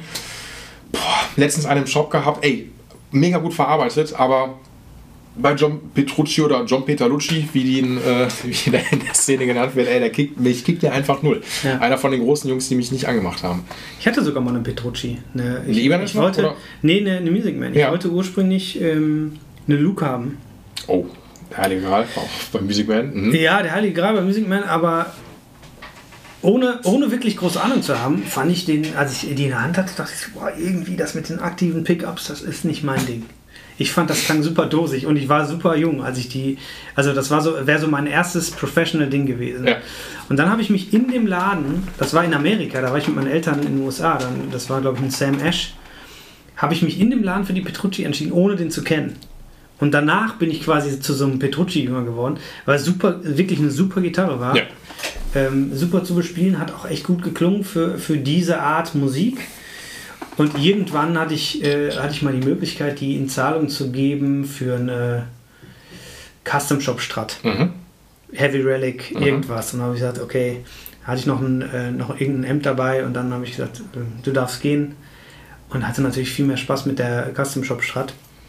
Aber ist doch, ist doch eine schöne Überleitung, wo wir jetzt beim äh, ist ja Gitarren-Podcast Wir, wir müssen auf Gitarren gehen, klar. müssen wir. Und ich muss auch sagen, eigentlich hatte ich mir vorher überlegt, also das Geilste, was ich in diesem Podcast einfach mache, was man, was du in jedem äh, Gitarrenladen, in jedem Forum findest, wir reden hier über Gitarren, aber Ja. was wir nicht machen, wir spielen einfach keine Gitarre. Wir quatschen einfach. Also Ja. ich quatsch mit den Leuten immer über Gitarren. Du redest, die Leute quatschen und reden immer über Gitarren, was die besser machen können, was die sich noch kaufen, aber die Ja. spielen. Also ich wir werden jetzt hier nicht uns hinsetzen, aber das werde ich irgendwann die nächsten Leute, die hier sind, aber damit schrecke ich auch viele vielleicht ab. Ähm, ich will mit denen irgendwann mal spielen. Jetzt nicht Irgendwann Country kommst du- Roads, aber irgendwann so ein cooles Lick oder Spiel mal, dein, spiel mal dein schnellstes. genau. Mach doch mal jetzt. Erzähl doch mal Witz. Komm, hau Ja. mal raus. Nee, aber trotzdem, ich will. Gitarren, Ähm, ja, klar, aber genau, pass auf, man bevor wir das jetzt machen, ich, wir machen, ich muss eine kurze Pinkelpause machen. Ja, ist eine gute ähm. Weil es ist jetzt auch genau ein Stündchen äh, und dann hören wir uns einfach gleich wieder. Und da sind wir wieder äh, mit, was haben wir gesagt? Gitarrentalk. Ja, Equipment Talk. unbedingt. Ja. Ja. Was haben wir denn da? Was, was soll man, also, Sag doch mal, pass auf, wir fangen, meine, die Frage, die ich sonst bei den meisten Mal als, äh, als Einstieg gestellt habe, was ist denn deine erste Gitarre gewesen? ähm, meine erste Gitarre war eine Squire Strat. Mit großer Kopfplatte, also 70er Kopfplatte. Also Affinity äh, Strat oder was so angelehnt? Ja, ja, gesagt, ja. Ich glaube, ich, ich glaube, die kam aus Indonesien. Ja, Ähm, Also ich, wollte eigentlich, ich wollte eigentlich so was Paula-mäßiges haben. Und ähm, unser damaliger Nachbar, der war äh, Musiker und Profi, ich glaube auch Profimusiker der, zu der Zeit. Also ist er jetzt nicht mehr. Ich kenne ihn, habe noch einen Draht zu ihm, aber ähm, war auch dann irgendwie in, in Staaten und so am Start. Und der sagte meine Eltern, nee, hol dir mal eine Strat, das passt irgendwie besser. Ja. Und es war auch eine Fat Strat. Es war ähm, HSS auf jeden Fall. Ja. Das weiß ich. da ist ja die Affinity Fat Strat mit CBS-Kopfplatte oben gewesen so und Genau. Mhm. Und das, was mir nicht gefallen hat, ist, dass die halt schwarz-weiß war. Das fand ich eigentlich immer kacke. Wieso ist doch zeitlos? Ja, ist halt, aber irgendwie fand ich das kacke. Ja, also ich finde das auch immer noch kacke, um das mal so zu sagen. Ja. Dieses Schwarz-Weiß. Ich finde Schwarz mega cool, also wenn es komplett schwarz ist und so, aber dieses und also es geht, wenn es irgendwie alt aussieht. Ich finde so, wenn es so Relic-Style hat, finde ich es irgendwie cool. Mhm. Ja. Aber ich finde so dieses Hochglanz Schwarz-Weiß finde ich potthässlich. Ja, Ich weiß nicht warum, das habe ich aber schon immer so gehabt. weil es langweilig ist. Ich, ja, irgendwie ist, ja, es ist langweilig, aber ich meine, rein theoretisch könnte man ja auch sagen, nur schwarz ist langweilig, aber ich finde, das hat richtig, hat, hat, hat was. Nur schwarz finde ich irgendwie geil. Ja. Naja, ich, das war meine erste Gitarre. Ähm, und danach hatte ich eine, natürlich, wie man es eigentlich so macht, eine Epiphone. Ähm, Les Paul, klar. Sunburst. Jo. Ähm, und ab dann, ich glaube, dann kam als nächste Gitarre tatsächlich schon eine, eine echte Fender Strat Mhm. aus den USA. Das war aber auch eine Fat Strat in so einem durchsichtigen Grün. Auch, auch mit CBS-Kopfplatte dann oben? Nee, nee, das war nicht, glaube ich. Warte mal. Das war früher bei Fender die Highway One, die Nee, äh, an den hieß 70s anders, die angelegt waren. anders. Die hieß anders. Es war noch keine Hot Rod oder sowas, aber ich weiß nicht mehr genau, wie die hieß. Aber genau, und dann kam schon, äh, kam ich schon zum Music Man. Also Die, die Petrucci, wie du gerade Die genannt hast. Petrucci. Ne? Da muss ich ganz kurz nur sagen, ich habe gerade gesagt hier, ähm, die Luke ist der heilige Gral. Natürlich ist die Luke nicht der heilige Gral. So, sorry, das, äh, für die Leute, die schon abgeschaltet haben. Ähm, so, nee. Denkt man nur. Denkt man, also nein. weil Also, das, Steve Lukather da der heilige. ja, also wir reden hier mit einer Pfanne mit drei EMGs eingebaut, so Ja. eine aktive. Und ähm, nee, also äh, ich Muss bin, man mögen. Äh, genau, genau, also es ist eine, eine richtige Rassegitarre so, das ist, ist einfach so. Und du musst halt Bock auf eine Luke haben. So. Ja, ich finde Music Man Gitarren äh, interessant, weil die irgendwie nie so richtig an den ganzen, also die kratzen halt nicht so richtig an den Standards, finde ich. Sind halt irgendwie immer ein bisschen anders, ne? Also Ja. wollen sie ja auch, ne? Ja. Und ähm, da sind ein paar echt super Sachen dabei. Also ich habe zum Beispiel letztens mich so ein bisschen mit der Valentine auseinandergesetzt. Mhm. Ähm, ich glaube, das ist der Maroon 5 Typ, der ein Signature-Modell hat. Okay. Wenn mich das nicht täuscht. Bin, bin jetzt nicht hundertprozentig sicher, aber fand ich ein inter- interessantes Konzept. Aber sonst bin ich selber auch nicht so im Musikman-Land. Das war früher so, ne, Steve Lukather cool und Klar. Petrucci äh, habe ich erst mich danach mit auseinandergesetzt, nachdem ich die Klampfe hatte. Aber ähm, Nee, ansonsten bin ich sehr viel bei Standards geblieben und habe eine. Mittlerweile glaube ich schon echt viele Gitarren, ne? würde ich jetzt mal sagen. Ähm, wie der Schreiner die vielen Sägeblätter hat, habe ich viele Gitarren. Ne? Ähm, Sollen wir da mal ins Detail gehen? Willst du? Ja, ja, natürlich. Also ich, ich sitze eigentlich nur neugierig wollte eigentlich fragen, und? so, aber natürlich. Also es muss sein. Okay, das muss natürlich Ja. sein. Also, ähm, wir fangen mal an im Hause Tokai. Ich bin ein großer Tokai-Fan, Sehr gut. weil ich, also das kann ich vorneweg sagen, ich bin kein Typ, der äh, Wert darauf legt, dass das unbedingt teure Sammlerstücke Mhm. sind, weil ich mich selber halt als Player sehe Wollte ich so ein bisschen und die Player, Instrumente mitnehmen will. Ne? Ja. Und auch nicht ähm, immer mit dem Instrument im Bett schlafen möchte, sondern Ja. auch sagen kann, hier, pack die mal weg. So. Darum bin ich immer auf der Suche nach gutem, für einen günstigen Kurs und habe da selber für mich so ein bisschen, ähm, das ist es trifft natürlich überhaupt nicht auf alle Gitarren zu, aber hatte für mich so irgendwie so dieses 1000, 1500 Euro Ding irgendwann mal gesagt, so dafür kriegst du schon echt gute Klampfen Das stimmt. die du aber auch nicht, wo du jetzt nicht, äh, ne, wie wenn du dir für dreieinhalb oder, oder mehr irgendwie was ultra krasses Mhm. holst, die ganze Zeit Angst drum haben musst. Ne? Also das heißt, für mich war immer so, der Tausender war immer so die, die Grenze, wo du sagst, okay, hier kannst du schon davon ausgehen, dass gute Materialien ver Mhm. ver verwertet worden sind bei den meisten. Muss natürlich immer angespielt werden, ist natürlich keine Frage. Klar. Aber wir fangen an bei Tokai, da waren wir stehen geblieben. Tokai habe ich mich für entschieden, weil ich äh, Gibson zu teuer fand. Und zu schlecht. Und ja, tatsächlich auch in vielen Fällen zu schlecht. Im direkten Vergleich. Ich habe eine Gibson-Gitarre, aber wir kommen, da kommen wir ganz- okay. Wir fangen mal mit Tokai. Ich habe eine. So eine Love eine Rock S- oder? Ähm, ja, ich habe mehrere. Ich habe eine ähm, Firebird Cool. mit zwei Mini-Hambackern Mini-Hambackern. und, und auch original Gearless Mechanik nach oben, ne? Genau. Oder? Habe ich die schon ausgetauscht? Ich hoffe, die sind port hässlich. ja, ich habe die, glaube ich, aus. Ich glaube, die sind ausgetauscht tatsächlich. Ähm, das kann sein, dass ich das mal habe machen lassen, weil Ja. mir das irgendwie auf den Sack gegangen ist. Ähm, nicht ganz so oft im Gebrauch, weil, weil ich da so ein bisschen Schwierigkeit mit der Positionierung habe, weil, weil die so anders liegt. Ne? Also von der, von der Halslänge und so. Also ich, Also ich, ich habe auch eine Firebird. Du bist ja ein- einfach. Ähm, ich bin, ich spiele natürlich viel nach, ähm, nach Gefühl. Ne? Also wenn ich auf einer Bühne nicht sehe, wo ich bin, Mhm. bin ich bei der Gitarre oft falsch. Also- ich bin viel zu hoch. Ne? Also du- der, der Hals, der sitzt halt, also du, du bist halt viel zu schnell viel, also Du, das Ding ist, du hast ja das gut, also das, ich, das liebe ich bei der Firebird. Du kannst die, wenn man das möchte, so tief hängen bis zum geht nicht mehr. Das ist Wahnsinn. Ja. Und du hast ja eigentlich, du hast die Möglichkeit, alle Bünde problemlos zu erreichen. Wie, wie bei einer SG schon fast, weil die Cutaways so tief Ja. ausgeschnitten sind. Ähm, Paula braucht man gar nicht überreden, so, ne, da ist irgendwann Feierabend.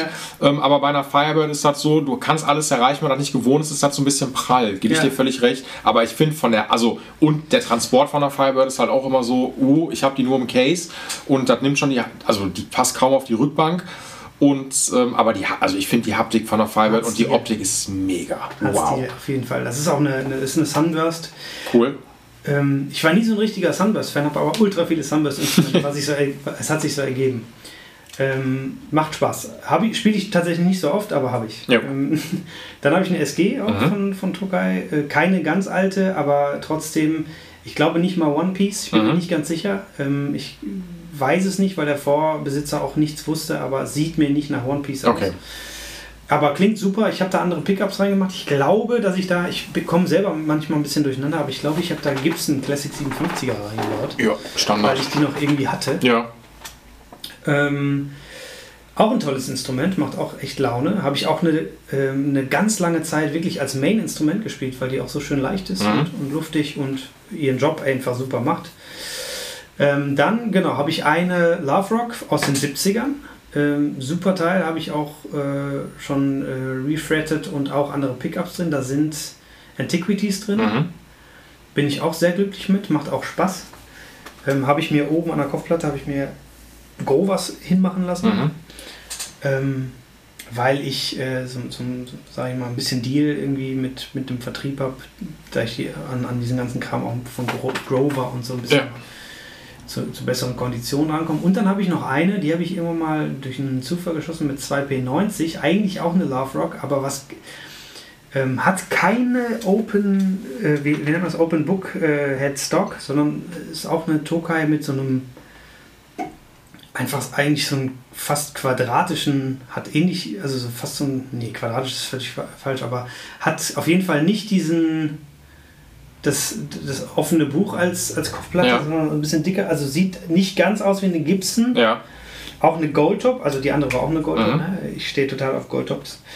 Ähm, und die, da habe ich zwei P90, aber ich meine, da habe ich Noiseless von Kidman drin. Jo. Mhm. Auch super toll. Habe ich heute noch gespielt und gedacht, Wahnsinn. Habe ich mir ein bisschen agen lassen, weil die mir too shiny war. Ja. Ähm, macht auch total Bock. Und dann in dem Paulaland bin, habe ich noch eine FGN Siggy Braun. Kennst du diese Siggy Braun äh, Custom? Also der hat, der hat Siggy Braun hat irgendwie, das ist ja so ein Gitarren-Ager und, und ich weiß nicht, ob der auch baut. Ist sogar. doch, ist doch, ist doch ein Ami, oder nicht, ne? Oder? oder Ich weiß es nicht. Ich, glaub, ich dachte, der wäre deutsch, aber ich weiß es tatsächlich nicht. Das ist so ein Siggy Braun Modell von FGN. Der hat sich Ja, ein paar auserwählte ähm, Gitarren ausgesucht und die halt selber geaged, Also ich, ich, rausgehauen. ich habe den auf Instagram so ein bisschen aufgeschrieben, aber auf der anderen Seite, Sigi Braun hört sich ja doch nicht wirklich amerikanisch an, muss man auch dazu sagen, so, ne? Ähm, aber ich, ich kenne den Typen vom, vom Sehen und habe auch die Jobs gesehen. Ob der, ich meine, der baut aber auch selber. Dann ist dann aber auch so das Prinzip, wie Nash kennst du ja die Gitarren auch, ne? Ja. Äh, Nash macht dann auch zum Beispiel so, die haben auch manchmal äh, eine Gibson am Start, die die angekauft haben und dann geaged haben. So, und dann ist Ja. dann auch so, und das ist dann das Prinzip wahrscheinlich dann auch so, ne? Dann quasi. Genau, das ist dann, da habe ich dann so eine schwarze Custom, die, Cool. die auch mit zwei Häusels drin, die auch super sind. Ey, ganz ehrlich, ne, also die, die, wenn ich, wenn ich, äh, habe ich ja schon mal gesagt, bei einer FGN ist das eine LC20, glaube ich, ähm, Les Paul Custom, äh, mit Ebenholz-Griffbrett halt auch so äh, Block-Inlays, ähm, weil Preis-Leistungsverhältnis zwischen FGN und Gibson, also Ist auch krass, ne? Wahnsinn. Ja, die Siggy Braun waren so ein bisschen teurer, ähm, also deutlich teurer. Die waren auch schon irgendwie in der Regel, glaube ich, so bei drei oder so. Je- Okay, also ist dann schon eigentlich schon Gibson Custom Shop Niveau. Ja, ne? Mhm. genau. Wurde auch als solches verkauft, so, so ein bisschen. Ich habe die auch äh, deutlich günstiger geschossen, aber die ist auch geil. Ähm, wenn jemand kaufen will, kann er sich gerne bei mir melden. Ich spiele die zu selten. Ich könnte eigentlich hier auch, ich könnte eigentlich auch einen Flohmarkt aufmachen, weil ich auch viele Sachen habe, die geil sind, aber ich viel zu selten spiele, habe ich festgestellt. Gerne, gerne. Also meldet euch gerne bei mir, wenn ihr Bock habt auf, auf dieses, könnt ihr mal googeln. Ich kann auch Fotos schicken oder so. Ähm, das, wie gesagt, so eine Siggy Braun. Äh, ich weiß nicht, ob der 80 oder 50 davon gemacht hat. Ich weiß auch gar nicht, meine Seriennummer kann ich alles nochmal checken. Erzähl mal, ich gucke mir das mal an. Ähm, und genau, das ist so mein, mein Gibson-Land. Und eine originale Gibson habe ich, das ist eine Herb Ellis. Das ist so eine Jazzbox mit einem Pickup vorne. Okay. Ich weiß nicht mehr genau, wie das Modell eigentlich heißt, aber das ist auf jeden Fall so eine Herb Ellis Signature. Ähm, die habe ich mal günstig gekriegt, weil die hatte einen reparierten Kopfbruch. Ne? Also der Ja. Klassiker. Aber der, der ist echt gut repariert und die klingt erst rein.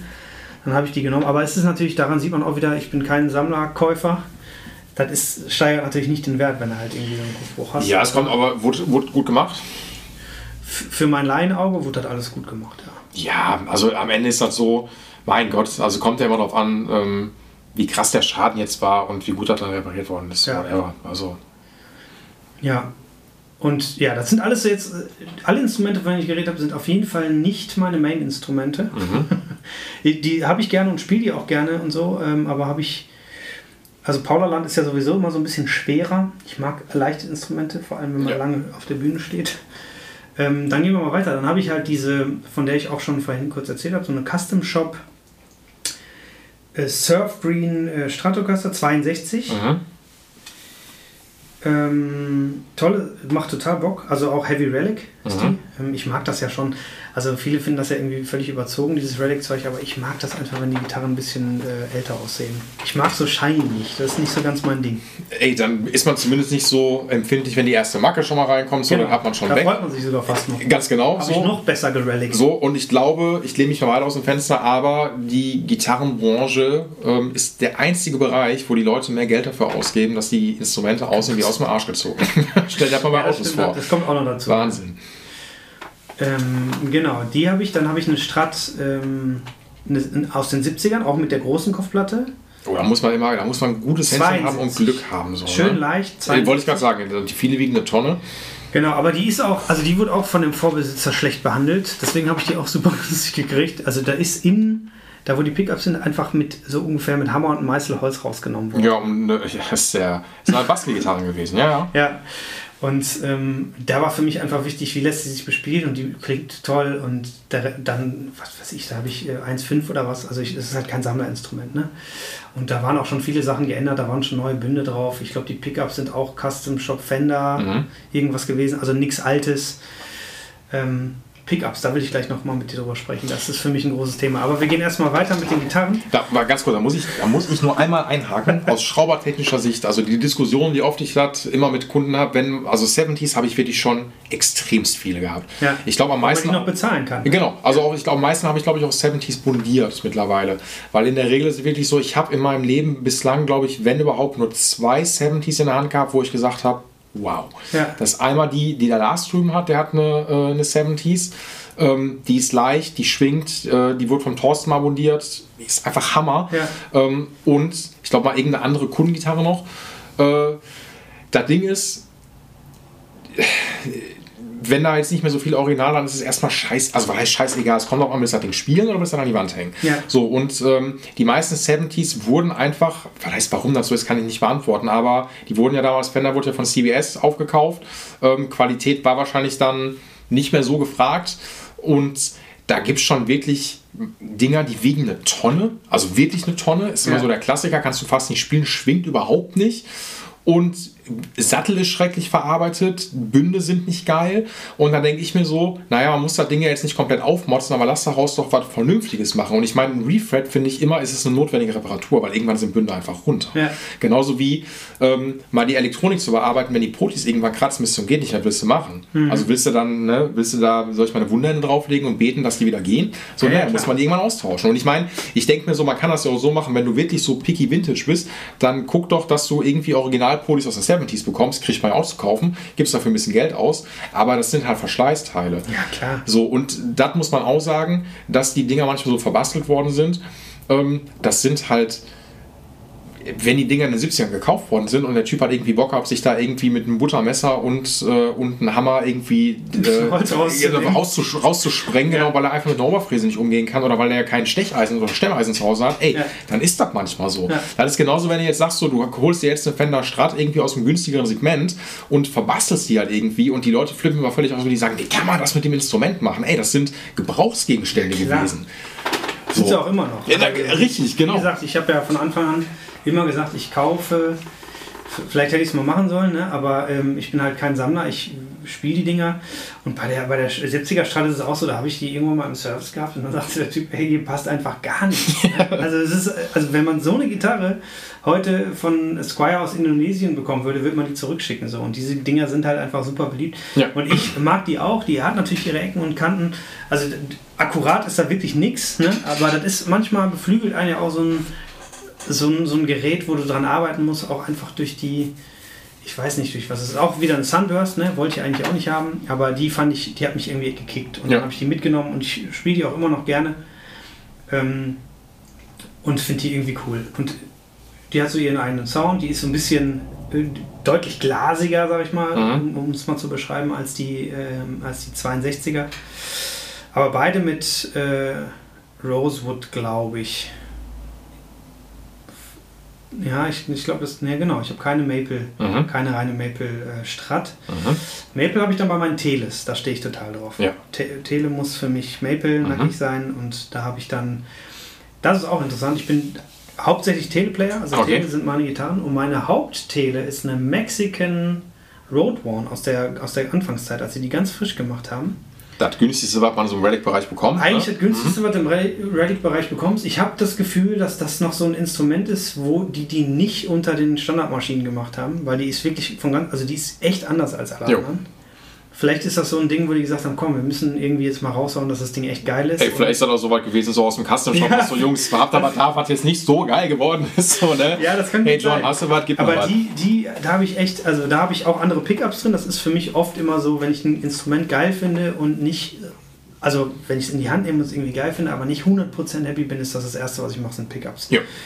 Und da sind auch... ähm, Macht auch mal Sinn. Also da hast sind auch. Kinmans. Das ist so der erste, Mhm. der erste Anlaufpunkt und meistens bin ich dann auch schon happy. Ja.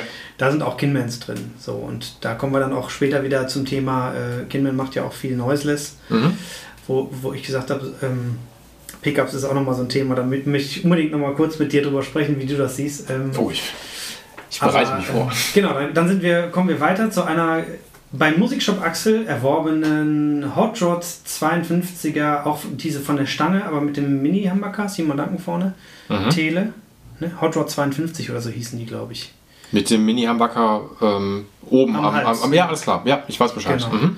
Die habe ich mir damals gekauft, als ich angefangen habe, da an, an der Hochschule zu studieren, weil ich dachte, ja, komm, wenn du Jazz machst, brauchst du ein bisschen was, brauchst du einen Klar, Humbucker am ja. Hals, nicht so was Dünnes. Ähm, würde ich jetzt, glaube ich, auch so nicht mehr machen, aber zu der Zeit fühlte sich das richtig an. Die ist Mhm. auch toll. Das ist auch ein tolles Instrument, die sind auch echt, echt cool. Und äh, ja, dann habe ich dir jetzt hier irgendwo was mitgebracht, was ich dir vorhin gezeigt habe. Eine, ein Selbstbau, auch Mhm. in Tele, aus Paulovnia-Holz. Ein ganz leichtes Holz, was super resonant ist. Extrem auch- resonant, richtig cool. ähm, also interessanterweise, gerade so meine Hauptplayer sind wirklich all- alles keine teuren Instrumente. Ne? Ähm, bisschen dran rumgeschraubt, ein bisschen äh, Magic dran machen lassen, so im, im Pickup-Bereich und dann, Mhm. dann bin ich schon happy. Und Tele ist ja sowieso, ich meine, Tele ist Tele, ne? Du hast äh, die, dadurch, dass du halt bei diesen ganzen alten Vintage-Teles halt diese drei Reiter hast, die, wenn, wenn du Glück hast, compensated sind, was ungefähr dann ein bisschen Prozent noch viel Verbesserung schafft, Ja. aber generell ist das halt einfach ein Ding, was nicht. Ey, ist eigentlich so, ist ja immer noch die erste richtige massenfertige E-Gitarre. Ja. So, ne? Ich glaube 54, glaube ich, äh, erste Modell von Fender rausgebracht, wenn mich nicht alles täuscht. Meine ich. 52? Ja, oder? Ich glaube schon. Also, weil ich glaube, dieses Modell, was ich habe, ist eine 52. Ja, okay, dann, dann macht es natürlich, okay, macht, macht völlig Sinn, so, ne? Ja. Na gut, in zwei Jahre vertan, mein Gott, aber trotzdem uraltes Teil, Ja. so, ne?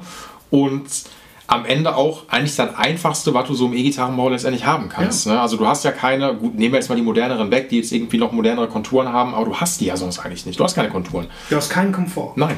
Der Arm, der kann nicht schön sich irgendwie in so eine schöne Biegung Nope. ein, Nein. ist halt einfach ein Brett. Aber das irgendwie mag ich das dann. Kannst du, das ist so ein bisschen so ein kleiner Kampf, den du dann irgendwie auf der Ja, Bühne genau, darfst. Und der entlockt einem auch ein gewisses Spiel, finde ich. Ne? Also wenn du jetzt irgendwie so ein Ding hast, wo du einfach drüber gleitest, spielst du auch anders. Ist einfach so. Ja. Ähm, dann waren wir in dem Land und was ich auch mache, ähm, ich bin glücklicher ähm, Partner von Duesenberg. Also ich, ich arbeite eng mit auch mit Duesenberg zusammen Mhm. und habe so eine Paloma, ich weiß nicht, ob du die kennst, ist eigentlich so eine Mischung aus einer Fat Strat und einer Paula. Ja. Das überzogen, das sozusagen. Ja. Also es ist ja überzogen. Ähm, also muss mal gucken. Düsenberg Paloma, wirklich ein tolles Instrument. Die spiele ich jetzt auch gerade in der TV-Geschichte, Guck ich mir direkt mal an. weil ich die wirklich in Black, All Black habe ich die. Jo. Wirklich, Düsenberg macht für mich auch echt coole Instrumente. Sind alle natürlich Ah, die, auch, alles auch klar. ein bisschen, Mhm. bisschen shiny. Ne? Also ich habe ja vorhin gesagt, ich stehe nicht ganz auf shiny, aber Düsenberg fährt so eine Linie, wo ich sage, die haben es äh, für mich bei den meisten Modellen designmäßig echt gut getroffen. So. Ich mag den, den Style und den Touch von denen. Duisenberg hat das, also ich habe schon immer gesagt für mich selber, dass Duisenberg auch das früher schon so hinbekommen hat, dass die Gitarren nicht zu modern aussehen. Also die haben immer Ja. noch so die klassische Form. Ähm, Und wer das auch so ein bisschen hinbekommen hat, ist Reverend. Die, ich weiß nicht, ob die so ein bisschen sich bei Duisenberg äh, inspiriert haben lassen, weil die auch Sind die diese. Deutsch, Reverend? Äh, nee, die sind, kommen aus äh, Fernost. Ja. Äh, kriegst aber auch so alle äh, Dusi Plus. Ähm, mega angesagt aktuell, ähm, weil die alle aus Fernost kommen, aber trotzdem Roasted Maple Neck haben zum Beispiel, Locke-Mechaniken und und und.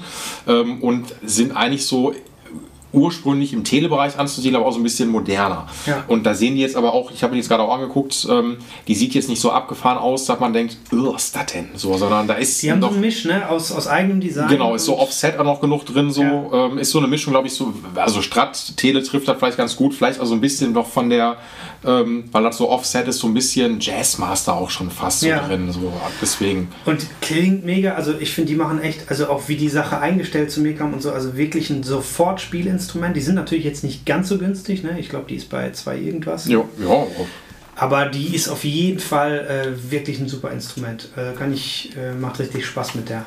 Ähm, ja, und die Düsenberg-Jungs sind super nett. Ne? Also ich habe da irgendwie einen direkten Draht und die schicken mir dann auch mal Instrumente. Also die haben ja jetzt ein paar neue rausgehauen. Ich hoffe, dass ich da einer der Glücklichen bin, die da was kriegen zum Testen.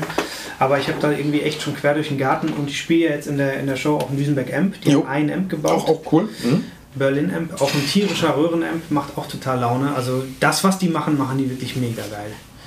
Und was ich halt auch cool finde und was auch irgendwie alle, ähm, mit denen ich dann irgendwie Endorsements und Deals habe, ich, das sind jetzt nicht so wenige Mhm. Firmen, aber ich sage allen immer offen, so, so und so sieht's aus. Ich spiele gerne das Instrument, Mhm. ähm, aber ich will die Sachen dann jetzt nicht unbedingt umsonst haben, weil ich auch andere Sachen spiele. Klar, du bist so ein Dann bisschen findet man ungewohnt immer so einen Weg, dass sie sagen, okay, pass auf, ist doch cool, spiel wie wann du willst, wir machen Preis XY, Mhm. dass das für uns cool ist und für dich auch. Und dann ähm, bist du, also dann bist du jetzt nicht exklusiv oder so. Ne? Ja. Und das finde ich, ist natürlich für einen Gitarristen, der Bock hat auf alles, das Sinnvollste. Ne? Natürlich, also klar. dann gehst du sowieso nur zu den Firmen, die du geil findest. Sagst, ich finde die Gitarre gerade jetzt konkret geil. Ich will aber auch mal eine Tele spielen dürfen und ich will, ne, und nicht jetzt irgendwie immer auf Biegen und Brechen mit der Gitarre. Und dann sagen die, ja, im besten Fall ist doch sowieso auch in unserem Interesse, da machen wir das so und so und dann äh, sind wir uns da eigentlich echt gut einig geworden und wie gesagt, echt super nette Jungs, haben auch echt coole Ideen, haben jetzt irgendwie so einen neuen äh, Splittable Pickup rausgebracht, Split King, auch ein mega Ding. Äh, was ich auch super interessant finde. Ähm, wie gesagt, Pickups kommen wir gleich noch zu. Ja, und jetzt im Moment tüftel ich gerade noch ein bisschen an, an was Besonderem mit Sandberg. Da gibt es jetzt noch nicht ganz so viele Infos drüber, ähm, aber das soll auch so ein bisschen eierlegende Wollmilchsau Mhm. werden, weil ich da auf der Suche nach was bin, was gut auf allen Ebenen funktioniert, aber kein großer Kompromiss äh, sein muss. Ja. Ne? Ne, also puncto, ich brauche mal kurz einen geilen Humbucker-Sound, ähm, ich brauche aber jetzt mal doch einen, doch einen Single-Coil-Sound, also so Die ewige ja Suche. Die ewige Suche, genau, aber so nah wie möglich an was zu kommen, wo du sagst, das, ist, das funktioniert super. So, ne? Gerade in, im Kontext, wenn es mal schnell gehen muss Ja. und nicht die Zeit hast, von der Paula auf die Tele zu wechseln Ja. oder so, dass du da so ein Mittelding findest. Da bin ich gerade noch mit Sandberg, die auch äh, mega cool sind. Mit dem macht es auch echt Bock, irgendwie zu telefonieren und da so ein bisschen ähm, zu tüfteln und zu überlegen, was man machen kann. Da sind wir auch dran. Ja, äh, Akustikgitarren habe ich nur Furchs. Ich bin ein großer Furch-Fan. Auch schon lange mit denen verbandelt, ne? auch mit, äh, mit einem Endorsement, sag ich mal, aber auch, äh, auch so. Also auch vor dem Endorsement war meine erste Akku, so eine, so eine Dreadnought, auch eine Furch schon. Mhm. Also ich bin quasi erst über, die habe ich glaube ich in Bayer, Bayers Musik geshoppt damals.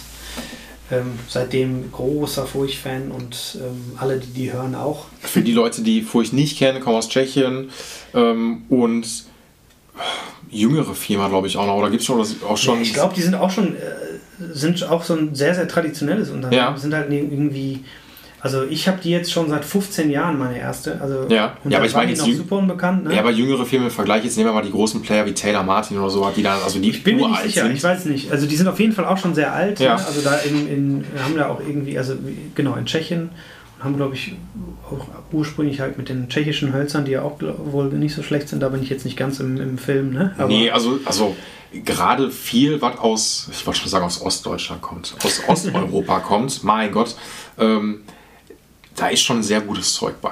Also muss man einfach sagen. Und ich, weil ich bei Furch halt auch, also hat sich natürlich auch ein bisschen geändert, ähm, aber Martin Taylor, zahlst den Namen halt immer gerne mit, wie er bei Gibbs natürlich auch logischerweise Ja. so ist, aber wenn die Firma ein bisschen kleiner noch ist und man sich mal wieder so ein bisschen vom Markennamen lösen kann, Furch ist richtig gut.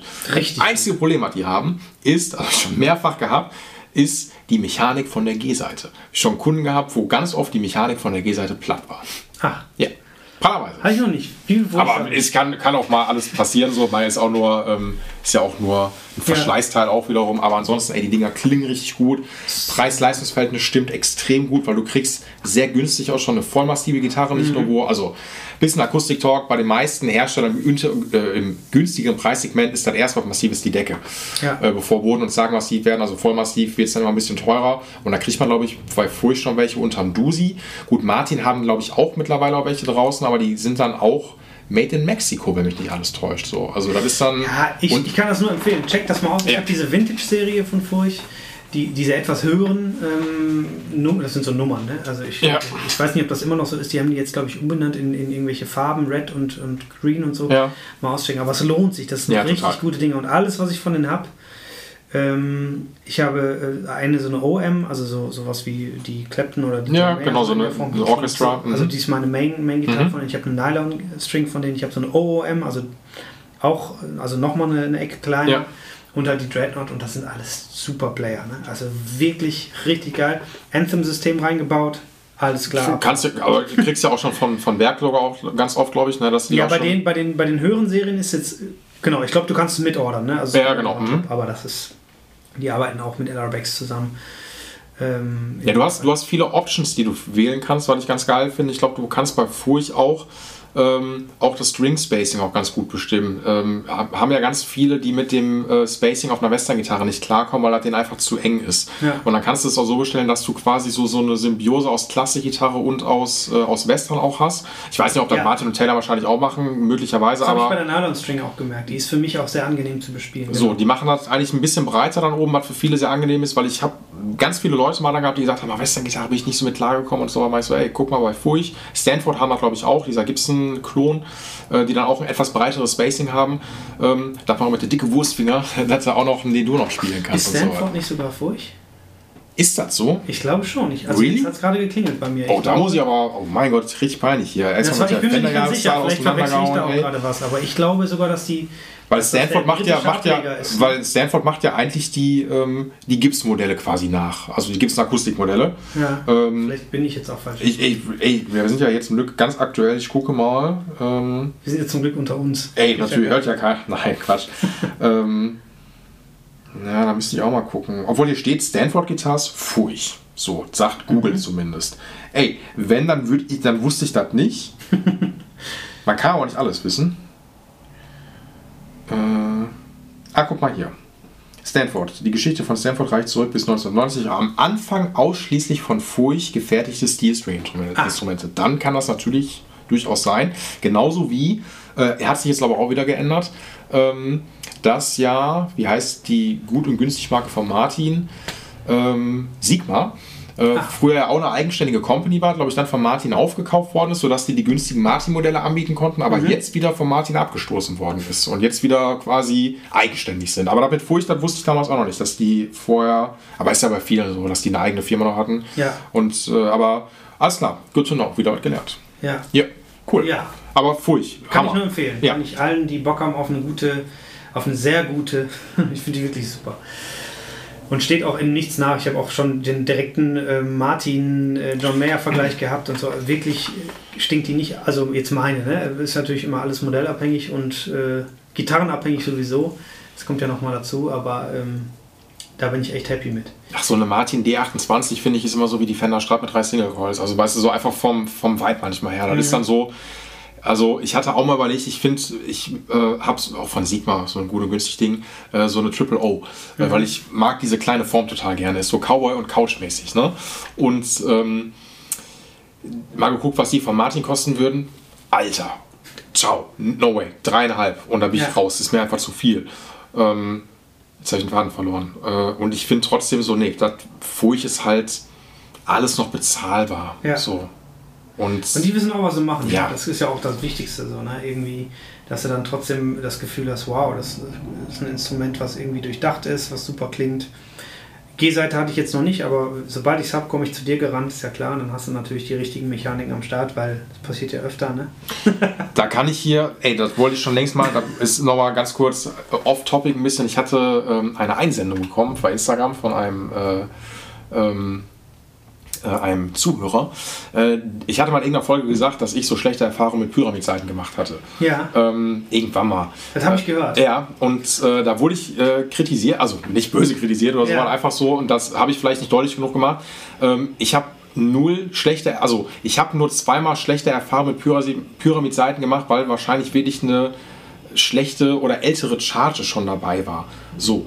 Ähm, aber sonst finde ich Pyramid-Seiten prinzipiell richtig gut und der Vertrieb ist auch mega. Also um da mal so ein bisschen Werbung auf den Pyramid zu machen, weil die geben sich echt Mühe, ist glaube ich auch, wenn mich nicht alles täuscht, die älteste Seitenfirma der Welt, glaube ich. Also wirklich gibt schon richtig lange und das stimmt, du kannst dir da auch Seitensätze zusammenstellen und der Support mit denen jetzt aus Versehen an den ältesten Gitarrensatz der Welt. Ey, möglicherweise, also vielleicht, es kann ja auch sein, dass auch wirklich vielleicht, also das kann ja wirklich mal passieren. Ich hatte auch genauso gut mal äh, von GAS auch mal, waren, nee, war es GAS?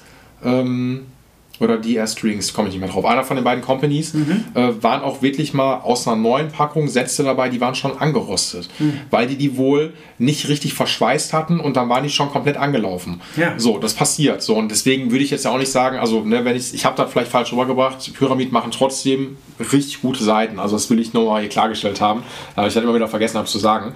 Und genauso wie jetzt bei der G-Mechanik von Furch heißt das ja nicht per se, dass die Mechaniken jetzt Schrott sind, sondern manchmal passiert das einfach. Ist einfach so. Das passiert. Da ist dann Tom Bartels und ich werden ja irgendwann eine Firma gründen, äh, die sich äh, auf Mechanik spezialisiert haben, genau, und einfach gucken, dass die Übersetzung am besten da läuft. Ja. ja. Aber wie gesagt, ey, nochmal Furch, macht das. Ist, Ja. ähm, Auf jeden Fall mal anchecken. ja, definitiv. So. So, was haben wir denn noch? Ich habe noch eine alte Ibanez. Äh, und zwar, ähm, ich bin generell, also das ist jetzt auch, mache ich mich vielleicht auch mit un unbeliebt, aber ich bin generell überhaupt kein Ibanez-Fan von diesen, also von diesen modernen Sachen. Also persönlicher Geschmack gefällt mir einfach gar nicht so. Also so von der, von der Optik, von der Haptik und so ist das nicht. Obwohl die super verarbeitet sind, das weiß ich. Ja. Ähm, aber das ist, wie gesagt, das ist ja wie, wie jeder so Bock hat. Und ich habe aber eine alte Ibanez und zwar diese Artist-Serie von Schofield. Also das ist Die, die, echt die teurer auch, oder? äh, die, die, die echte, ne, die Also ist die- sogar die aus dem gleichen Jahrgang, glaube ich, wie die, die er gespielt hat, die dann sein Signature-Modell wurde. Die oben den, den äh, Symbiose aus Knochen Messingsattel oben hat und so was, ne? Die, Ja. Äh, ja genau. Mhm. Die, die hieß einfach Artist. Die hieß dam- damals noch nicht Achso, die, achso, die, ach, die war noch, achso, alles klar, das ist quasi die inoffizielle John Scofield Signature-Gitarre, bevor sein Billy halt Genau, drauf war. genau. Alles klar, das cool. ist auch mhm. irgendwie, ich glaube auch Jahr 72 oder so oder 74, eins von beidem.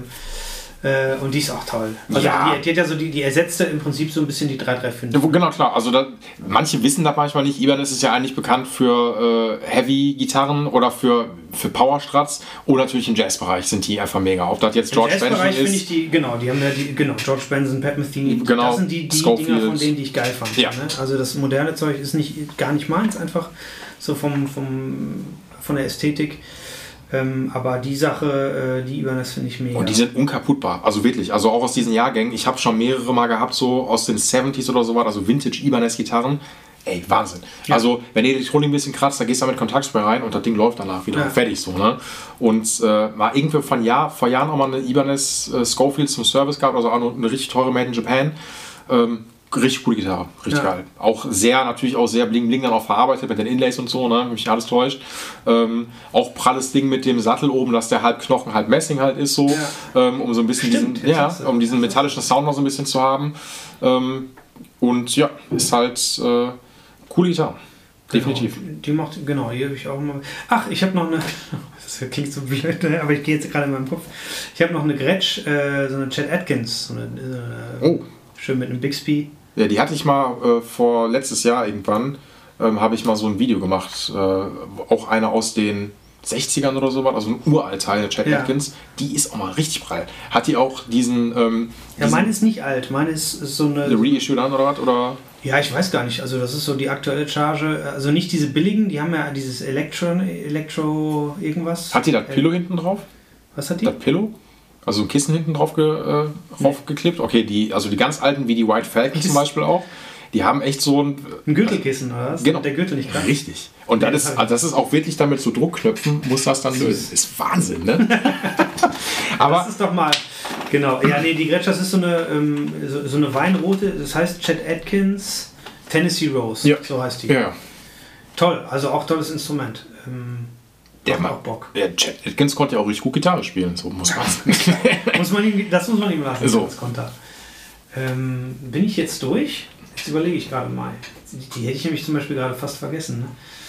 Ähm, Hast du auch Beste? Ich habe auch besser, ja. Ich Ja. habe einen, ich hab einen Fender Mustang. Cool.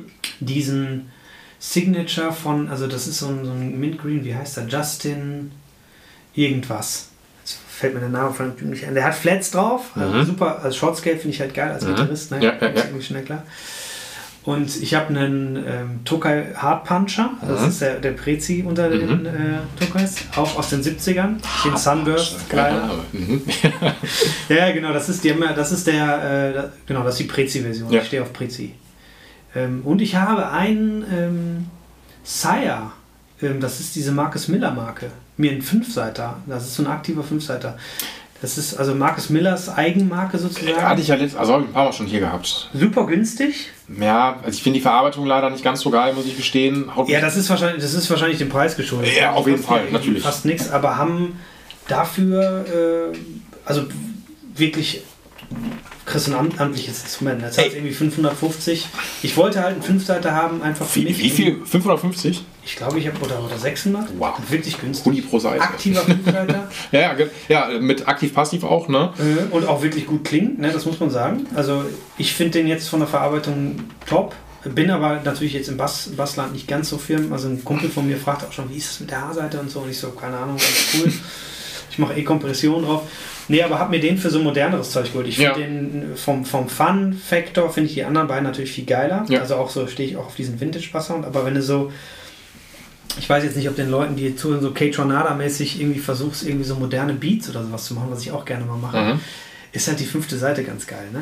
Und äh, da habe ich einfach nach, ich wollte auch tatsächlich was Aktives haben, was, was so richtig schön untenrum so, so Supers-mäßig. Ja, wollte ich gerade sagen, so, ja, ja, genau.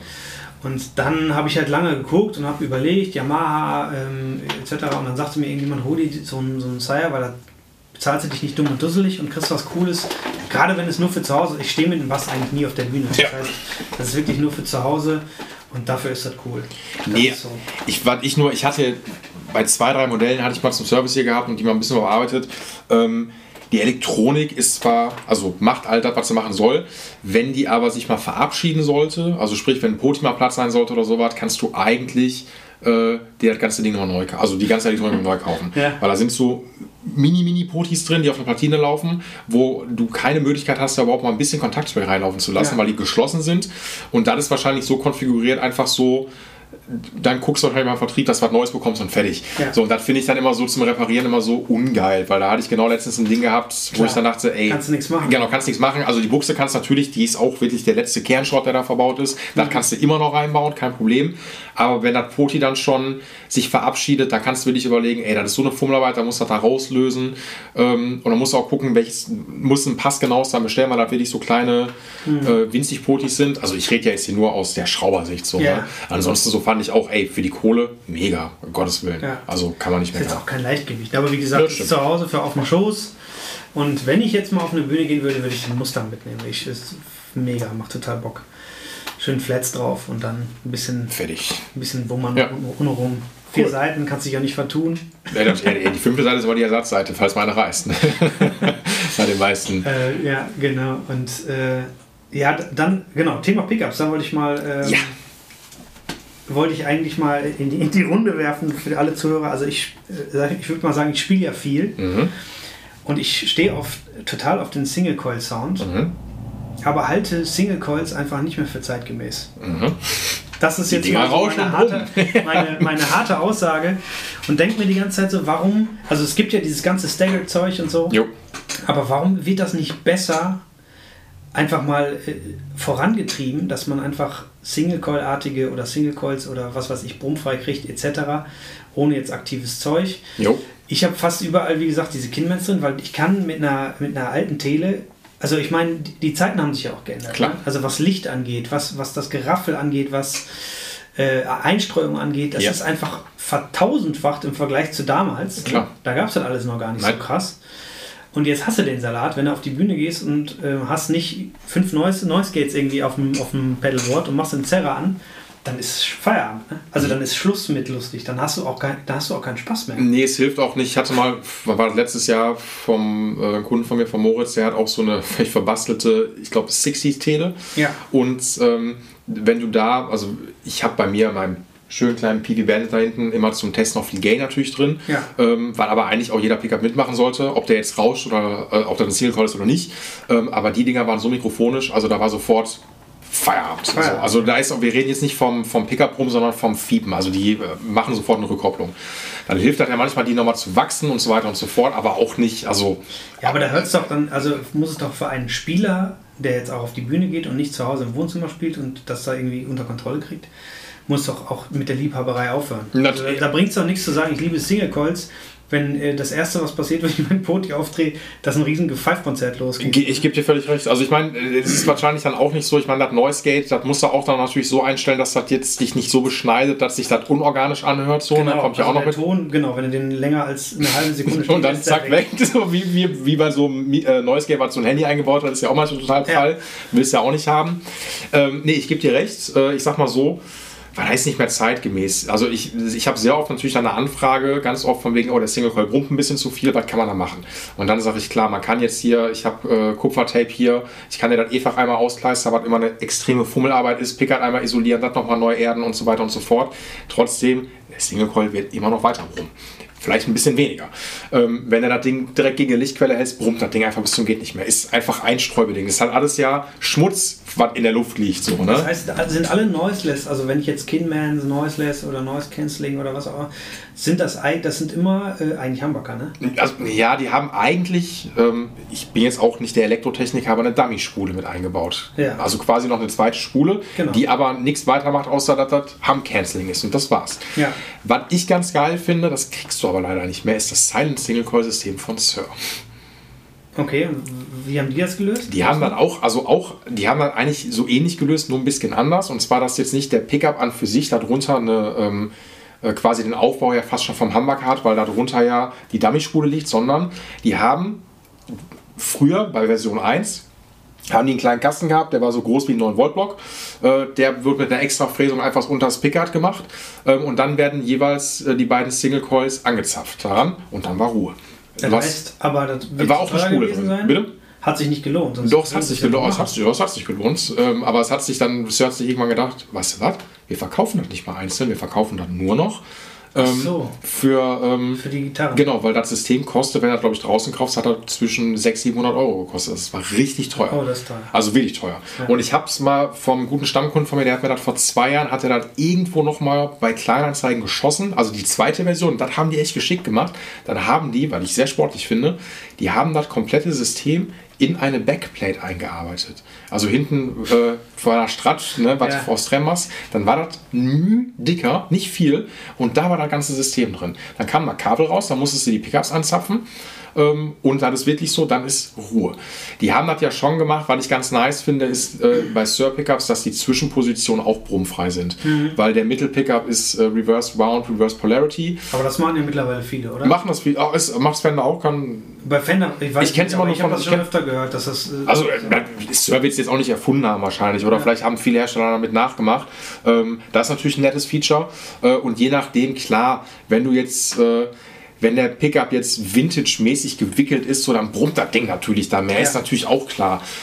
Ähm, ich finde dieses, also ich fand eigentlich schade, weil du kannst dieses Silent Single Coil System halt nur noch in Verbindung mit einer Sir natürlich kaufen, aber das System ist richtig cool. Mir fällt spontan kein Alternativhersteller ein. Fällt, Ja. Wüsste ich jetzt nicht. Ja, ich weiß nur, dass Seymour, äh, Seymour Duncan macht ja dieses Staggered, also, ne, also die nennen das dann Staggering, dass die im Prinzip das einfach, also so wie, wie ich es auf der Zeichnung entnehme, einfach untereinander halten. Ne? Ja, klar, also ist ja wie, ist ja wie jetzt zum Beispiel, wenn du jetzt ein, ähm, ein Hot Trail oder ein Little 59 hast, ist ja ein Hammerkamp Single Coil Format, wo die Spulen nicht nebeneinander liegen, sondern übereinander liegen. Ja. Ähm, ist auch ein anderer Sound, muss man dazu sagen. Gut, das ist jetzt Humbucker. Äh, da darf man es ja nicht verwechseln. Manchmal gibt es noch, ähm, äh, dass dann die Pole Pieces gestaggert sind. Ist auch nochmal ein Begriff, dass die quasi ja dem Radius der Seiten äh, nochmal so ein bisschen folgen. Ähm, aber die, die meisten Hersteller machen das wirklich so, äh, finde ich bei EMG ganz prall. Äh, du kannst bei EMG zum Beispiel bei den HZs, also die passiven Pickups, die kommen auch von vornherein natürlich schon, auch wenn die äh, passiv laufen, als ähm, als äh, Hum-Canceling. Du kannst die, wenn mich nicht alles täuscht, kannst du die auch oldschool anschließen, dass die Dinger brummen. Geil, ne? Für den Mittelspuristen. Wenn man das möchte, ja. Wenn man das möchte. Nein, ähm, ich glaube letztendlich, äh, genau, Fender Noise, gibt es ja noch Klassiker. So, Ja. ne? Ganz großer Klassiker. Der ist, ich weiß nicht warum, wa- weil ich das gar nicht so schlecht finde. Ich habe sehr oft schon, und die Gitarre ist richtig geil, eine Jeff Beck Signature gehabt.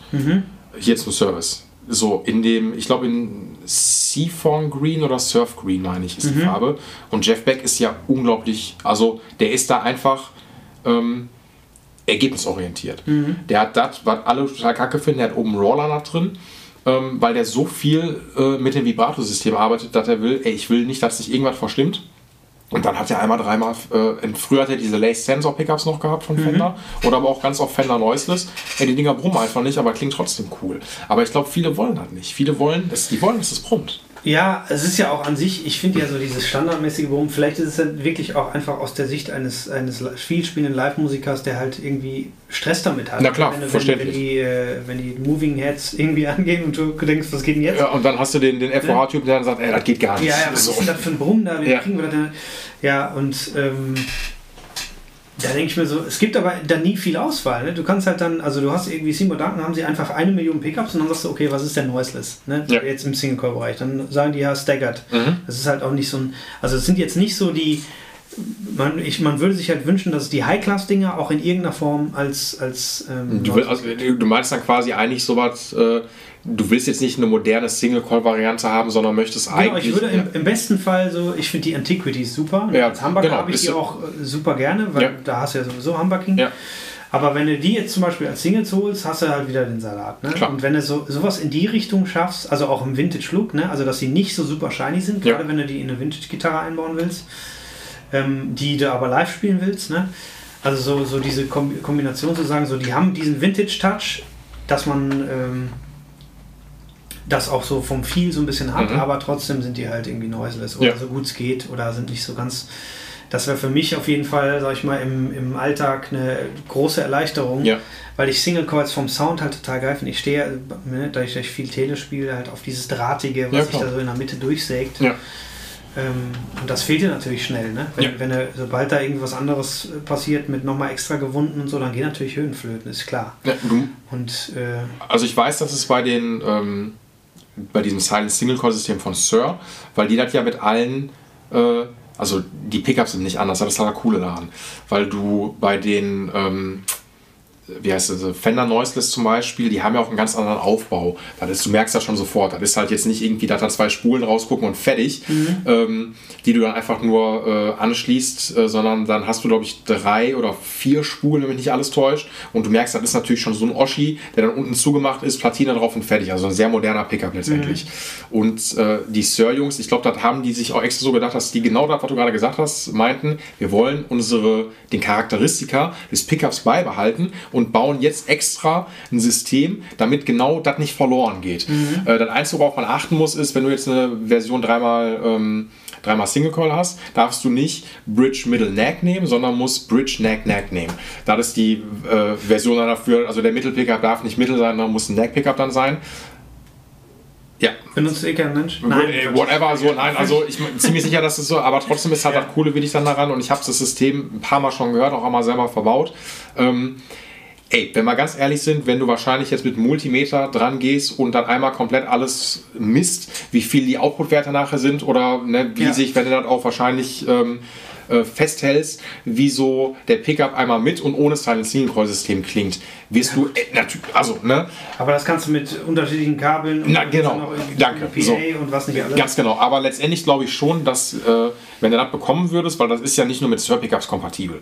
Das ist ja, also da ist ja jetzt Da nichts, muss kein man ganz klar einfach sagen, so, dann äh, rufst du irgendeinen Tech an, sagst, check dir mal das System und bau das nach. Also Genau. ich meine, Ja, ja, natürlich. wenn sie es nicht verkaufen wollen, äh, Äh, vielleicht, also es kann ja auch durchaus sein, also vielleicht bin ich gerade so beschränkt, äh, ich bin ja mal Fan davon, einfach mal Silent Single Coil System, ähm, das mal zu googeln. Äh,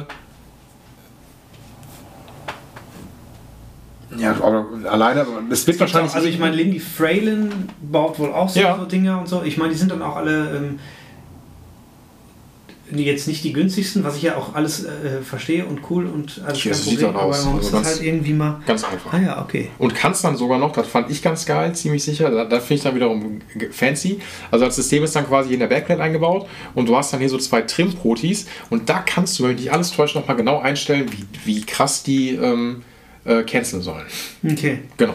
So, das ist so, das ist letztendlich das Ding. Aber Also im Prinzip obwohl nicht so toll. fast einge ein eingebautes Noise Gate. ja, wollte ich habe jetzt hier gerade, obwohl die, ja, ja, so ein bisschen, genau, eingebautes Neues, aber die Preise variieren gerade so, die kriegst du, ist es gerade nicht auf Lager.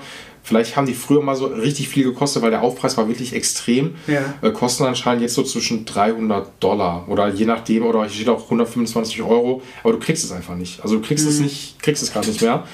Und ich sehe jetzt aber auch gerade, und da muss ich gestehen, weil dann ist ja, du bist ja nicht der Erste, der sowas fragt, ähm, dass so eine Alternative, klar, ähm, hier ist so irgendwas, äh, ein DIY-Style Single Coil System, was nicht immer gemacht hat, weil am Ende ist es wahrscheinlich so, dass du letztendlich einmal nur was haben musst, dass die Pickers abgeschirmt werden. Auf der anderen Seite muss ich schon sagen, das ist auch nicht mal eben so gemacht. Mhm. Also, weil ein Pickup jetzt, wenn du das ein paar Mal gemacht hast, ein Pickup zu wickeln, äh, brauchst du auch ein bisschen Übung für, so, damit das Ding auch klingt. Also, ich habe auch mal von irgendeinem, das ist schon Jahre her, hat mal ein Typ auch mal selber ein Pickup gewickelt und ich habe den abgeschlossen, also der war in seiner Pfanne verbaut und habe dann gefragt, ist es das jetzt? Weil ich dachte, der wäre kaputt. So hat er sich angehört. So, also wirklich, also da kam fast gar nichts raus. Ja. So, und also ohne jetzt dem Typen damals nahe zu treten zu wollen, weil der war mega stolz drauf, weil ich auch voll cool fand. Aber da kam einfach nichts, der hat mhm. Output, weiß ich nicht, nichts gehabt. So, mhm. ne? Und ähm, das muss ja schon, die Kunst muss ja schon sein, dass das ja organisch klingt trotzdem ja. noch und nicht einfach nur nach, äh, nach Noise Gate. Ja. So. Ja. Und nicht immer, und dass man nicht immer äh, Hamburger spielen muss, ne? Wenn man Genau, genau spielst einfach Hamburger, kein Problem. ja, dann meckert doch nicht, spiel einfach Hamburger. Genau. Gut. Ja. ja, das ist, ähm, also liebe Pickup-Bauer, könnt, könnt euch gerne bei mir melden. Ich bin immer offen für Experimente. Ach, also ich glaube ganz ehrlich, wenn jetzt so ein Harry Häusel oder sowas ähm, oder wie heißt der, ich weiß nicht, wie der Klopper mit Vornamen heißt, ähm, aber die werden sich da aber schon Gedanken gemacht haben. Aber auf der anderen Seite, wie groß. Sagen, geht nicht. gibt, gibt den Markt aber nicht. Vielleicht. Ja, wollte ich gerade sagen, genau. Also können wir machen, aber also vielleicht ist dann einfach auch so, dann industriell dann auch zu fertigen, wer weiß, wie viel dann dafür nachher zahlt. So, ne? Ja, so, man ist ja auch im, im Gitarrenland, äh, die Vintage-Leute, die stehen ja auch drauf zu sagen, so, nee, das muss schon, also das wenn, dann brummen. muss es auch brummen. Mhm. Und so, und das kann ich auch irgendwie in, zu einem gewissen Grad verstehen, aber wie gesagt, wenn, wenn du es dann irgendwie im Alltag auf der Bühne machst, dann muss es nicht brummen. Sollte es am besten nicht, genau. weil es nervt. Voll verständlich. Ja, ja verstehe ich. Und wie gesagt, je mehr Lichter dazu kommen, ne, also es ist ja dann oft auch noch irgendwie, die Shows heutzutage sind einfach eine, eine reine Lichtshow geworden. Ja. Was dir da um die Ohren fliegt, ne? Also dann, ich habe ja, ich bin ja auch Camper-Player, ne? Also und hab da natürlich auch schon überall mal Noise Gate drin, ne? Muss, muss schon sein, ne? Witzig. Eigentlich hätte ich damit nicht gerechnet, hat du das gesagt, dass du jetzt. Ja, das hätte ich wirklich nicht gedacht. Weil ja. ich, also, weil alle, die jetzt zuletzt da waren, haben jeder hat irgendwie einen Camper und ähm, schon viel darüber verloren. Ich sagte, der Simon kommt dieses Jahr und sagt so, ja, nee, ich habe noch meinen. Ähm habe ich auch lange genug. Ne? Ich habe beide, ich habe beides, ja. aber man kommt tatsächlich, ich finde, man kommt um Camper eigentlich gar nicht richtig rum, wenn man es, äh, wenn man es exzessiv betreibt, ja. weil es einfach das Leben sowas von hart erleichtert. erleichtert klar. Und man mittlerweile, das ist ja nicht das Niveau von diesen roten Bohnen von Line 6 oder so, ne? das Ding klingt wirklich schon ne, hast, du, hast du die letzte Folge angehört? Nee. nee. Weil da hat der Tom nämlich, äh, schöne Grüße, also nicht Tom Bartel, sondern äh, danach war noch der Tom Hoppeshäuser da. Du sagst, die waren noch die einzig guten klingenden Dinger. Nee, das jetzt nicht, aber der hat mal, der hat mal sein, der hat äh, von PB einen 5050, äh, nicht 5050, einen 6505 gehabt, hat den verkauft, obwohl nee, nicht gegen die Bohne, aber hat sich dann auch so ein Line 6, ähm, auch so ein Plastikserre dann halt dafür geholt. So. War, also war jetzt nicht die Bohne, war aber auch so ein Pot im Rack-Format und ähm, ja. Nee, das, aber der Christoph Kemper da gebastelt hat, ist wirklich genial. Ne? Also, das ist ja ein Typ aus Recklinghausen. Ne? Das darf man nicht hier aus dem Ruhrgebiet. Grüße an Christoph, ähm, mit dem ich natürlich auch im, äh, im ständigen Kontakt bin und ähm, der, der sich auch immer dafür interessiert, was kann man verbessern, ja. ne? was braucht man äh, fürs Live. Also, mit dem telefoniere ich auch hin und wieder. Jetzt nicht ganz so oft, aber doch hin und wieder und treffe mich auf ein Bierchen oder so und ähm, wir quatschen dann so über die, äh, den Daily Use von dem ja. Ding. Ne? Also gerade mit welche Ausgänge, was, was gebrauchst du wie oder wie verwendest du das Gerät, ja. weil das ist ja so vielseitig und ähm, haben da irgendwie immer interessante Gespräche gehabt und ähm, das Ding ist super geil. Also ich meine natürlich, das brauchst du ja, wenn du jetzt irgendwie zu Hause spielst und sagst, ich spiele über ein Amp, kann ich voll verstehen. Und ich spiele jetzt im, im Studio auch über ein Amp, weil ich da ein Amp hinstellen kann ja. und er bleibt stehen und alles cool, ciao. Mhm. Pedalboard, Abfahrt. Ja. Aber ähm, alleine, wenn du jetzt dein Pedalboard nicht, was ich in dem Fall tatsächlich mal nicht gemacht habe, äh, mit so einem MIDI-Schalter versehen willst, mhm. trittst du für jeden, ich habe immer, also auch schon immer gehabt, immer Einkanal-Amps. Mhm. Das heißt, ich mache alles mit Pedalen. Das heißt, für, für, jeden Furz musst du ein Pedal drücken. Jo. Und das ist einfach, sobald du irgendwie mehr als drei Sounds mal anmachen möchtest, was jetzt nicht super oft vorkommt, ich bin ja auch eher so puristisch, mhm. ähm, hast du deinen Salat. Und dann äh, Levels. Ja. Und dann hast du, okay, hier habe ich einen Lead-Sound, geil, hier spiele ich die Melodie, die muss lauter sein. Ungefähr so 3 dB, ist Mhm. gut für alle, ne? weil alle mit In-Ear spielen, hören Ja. die alle super fein. Und dann im nächsten, ja, beim Rhythmus ist das natürlich viel zu laut. Ne? Ich, so, ich habe dieses eine Pedal, ich kann mir das jetzt fünfmal aufs Board packen oder versuchen mit meinem Volume-Pedal, was ich dahinter geschaltet habe, damit der Gain nicht flöten geht, Ja. ein bisschen. Aber da sehe ich natürlich auch nicht genau, wo ich bin. Das kann ich jetzt machen, später wird es wieder ein bisschen anders. Klar. So, beim Camper machst du einfach für jeden Furz eine eigene Bank und Ja. alles wird genau so in jeder Location immer abgerufen. Ja. Klingt auf dem Ohr. Die, also die Leute nehmen das jetzt, wenn du sowieso mit In-Ear spielst, würden die nicht wahrnehmen, ob ein Amp unter der Bühne steht, was ich auch schon mal auf Natur hatte, dass er unter der Bühne nach hinten ausgerichtet stand, Mhm. weil die das auf der Bühne sowieso nicht haben wollen. Die Ja. wollen, dass du silent bist, Ja. ne, um guten Sound machen zu können. Das heißt, du musst sowieso, egal was für ein Röhrenamp du hast, die anderen nehmen ja diesen Ox, äh, dieses, äh, wie heißt das? Äh, XFX. Nee, du, oder? äh, diesen, ähm, die haben dann ihren Röhrenamp und das Ox von äh, Universal Audio, was quasi die Cap-Simulation macht. ah, okay, alles klar. Ja, Ja, drin. auch ein super teures System, was auch zumindest für die Leute noch dafür sorgt, dass die ihren Röhrenamp spielen können. Jo. Aber dann gehen die auch in eine Boxensimulation. Ja, Und ich war dann irgendwann so, dass ich gesagt habe, so, ey, diese ganze, ich fange jetzt nicht an, um mir einen Ox und noch einen Röhrenamp als Top-Teil zu holen, weil ich hatte immer Kombos bis, bis da. Und fange jetzt nicht an, irgendwie da noch irgendwie Tausende von Euros auszugeben. Ich probiere jetzt den Camper aus ja. und habe den bekommen und war super unhappy mit allen Presets, die da drauf waren. und habe mich dann einfach mal einen ganzen Tag da hingesetzt und würde jetzt behaupten, dass ich einen geilen Sound damit habe. Ja, also das muss man ja auch machen. Also es ist ja wirklich, Ja. also der Camper ist ja dann schon so, ähm, ich habe, als ich dann erstmal das Ding mal im Shop angespielt hatte, habe ich sehr lange gebraucht, um das Ding erstmal anzumachen. So doof es ja anhört, aber Ja. erstmal so zu gucken, wie geht das denn jetzt? Ja. Und ähm, dann hat sich dann erstmal auch ganz lange total scheiße angehört, weil ich mir dachte, warum hört sich da trotzdem an? Nichts gegen Line 6, aber wie Line 6 so, Ja. wenn man dann mal auf den äh, Trichter kommt, okay, nimm mal die Speaker-Simulation raus, Ja. weil sonst hört sich das nämlich immer so nach, nicht nach richtig organisch an Ja. und du musst das Ding erstmal checken. So, und das, also wie gesagt, Camper war schon sehr oft hier Thema, ähm, weil das glaube ich, also äh, wer spielt kein Camper heutzutage? Ich hätte es aber wirklich gedacht, aber gut, ich kann es aber auch nachvollziehen, weil es einfach, es, es muss einfach funktionieren und es muss einfach schnell funktionieren und es muss auch in jeder Location vernünftig funktionieren und du hast dann wenig Zeit dann jetzt auch zu sagen, okay, wenn du so puristisch veranlagt bist, das über Pedals zu regeln. Voll in Ordnung. Ey, und weißt du, was, was mir das, äh, also ich habe ja auch, ähm, ich habe einmal dieses Rack und ich habe aber auch den, äh, den Stage, also dieses Mhm. reine Pedalboard. Und wenn ich mir vorstelle, was wir, wenn wir im Ausland irgendwo gespielt haben, mit Backline für einen Stress hatten, Jo. Dann irgendwie ein Amp hinbestellt irgendwie und dann suchst du dir noch deine, wenn du fliegst, ne, deine drei Lieblingspedals vom Mhm. Board aus, nimmst sie irgendwie extra ab und dann hast du aber die Hälfte deiner Sachen nicht dabei, die Ja. du gern hättest. Dann kriegst du da irgendein Amp hingestellt. Meistens war es dann irgendwie ein Twin oder ein AC30. Den, Ja. den haben die natürlich Klassiker. dann, dann. Genau, und dann bist du trotzdem nicht so richtig happy. Dann klingt es doch nicht so, wie du es eigentlich willst und so. Und dann irgendwann kam Camper daher und dann nehme ich einfach, da sagt jemand, äh, kannst du dann und dann XY und sagst du, ja, ich habe, dann nimm- nimmst du den Koffer mit Mhm. und hast einfach deine Sounds dabei. Ich Ja. habe sogar schon Hast du den Toaster oder die ähm, Rack-Variante? Nee, ich habe die Rack-Variante und habe aber, halt, wie gesagt, auch den Stage. Ne? Das mhm. Stage ist ja das reine Pedalboard. Mhm. Da ist ja der gesamte Camper. Ja. Und ähm, ich habe sogar schon mal einmal vorgezogen, den Camper selber mitzunehmen, nicht meine eigene Gitarre. Mhm. Und habe da die absolute Müllgitarre. hin- Also wirklich, das kannst du dir nicht vorstellen, was sie mir da. Also es hieß irgendwie, ich sag dann immer, es muss irgendwie eine Fender Telecaster Ja, sein. mhm. Ähm, ab Mexiko aufwärts, Ja. damit du zumindest irgendwie was hast, womit du arbeiten Solide, kannst. Das war ja. halt überhaupt nicht das. Ne? Und dann kannst du natürlich in der Situation, sagst du jetzt auch nicht, okay, ich spiele den Gig nicht. Weil das hier eine X, keine Ahnung. Ne? Die Seiten waren, ich hatte zum Glück noch Seiten im, im Gepäck, hatte aber auch dickere Seiten mit, als eigentlich drauf waren und auch nichts zum Einstellen Mhm. dabei.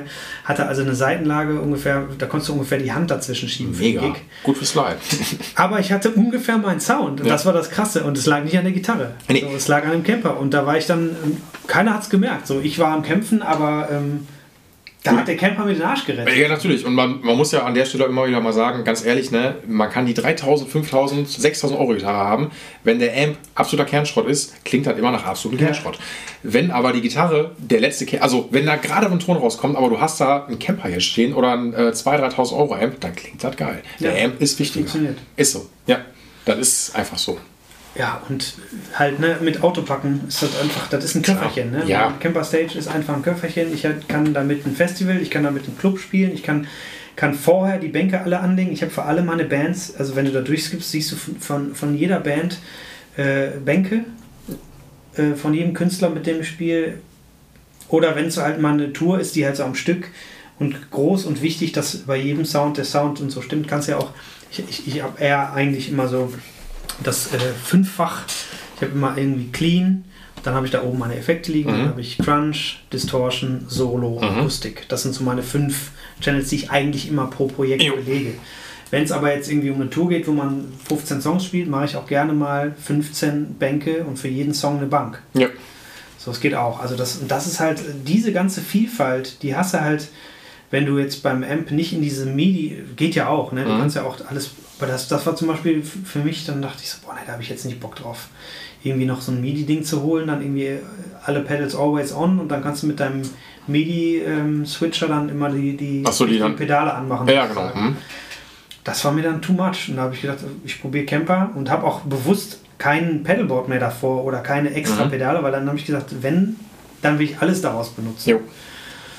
Ja, und du hast seit Jahren, wenn du so ein Ding einmal kaufst, immer Updates. Ne? Ja. Der, der, haut die immer raus und das kostet dich nichts. Ne? Ja. Also du musst nicht so wie bei anderen Softwareprogrammen für jedes Update 150 Euro zahlen, sondern alles, was besser wird, kriegst du einfach. Ja.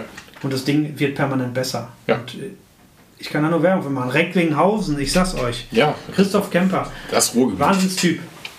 Nein, ist ja auch, also wie gesagt, die, ähm, habe ich mit dem Oliver darüber unterhalten, wenn du was weiß ich, du bist mit der Band in Brasilien unterwegs oder sowas und das Ding macht irgendwas, was es nicht machen soll, kannst du dann einfach vielleicht Ferndiagnose auch irgendwie fertig machen. Das geht ja auch. So ja. neues Update drauf, Restart machen, was weiß ich. Klar, wenn da jetzt mal ein Hardware-Fehler sein sollte, dann bist du schon erstmal aufgeschmissen, wenn du nicht gerade einen Spare mit dabei hast. Ja. Ähm, weil da ist ein Röhren-Amp schon äh, leichter mal wieder in Stand zu setzen, sagen wir mal so, wenn man die eine Röhre abrauchen sollte, wenn du ein bisschen Plan davon hast, so, dann klappt das. hast aber auch nicht immer im Kopf. Natürlich, nein, natürlich nicht, aber äh, ne, ja. geht schon schneller, als wenn ihr jetzt weißt, okay, ich muss jetzt mal hier eben das Motherboard und SMD-Board ausbauen, gucken, okay, welcher Chip hat sich ja. jetzt verabschiedet, so, das ist da ein bisschen raus, so, ne.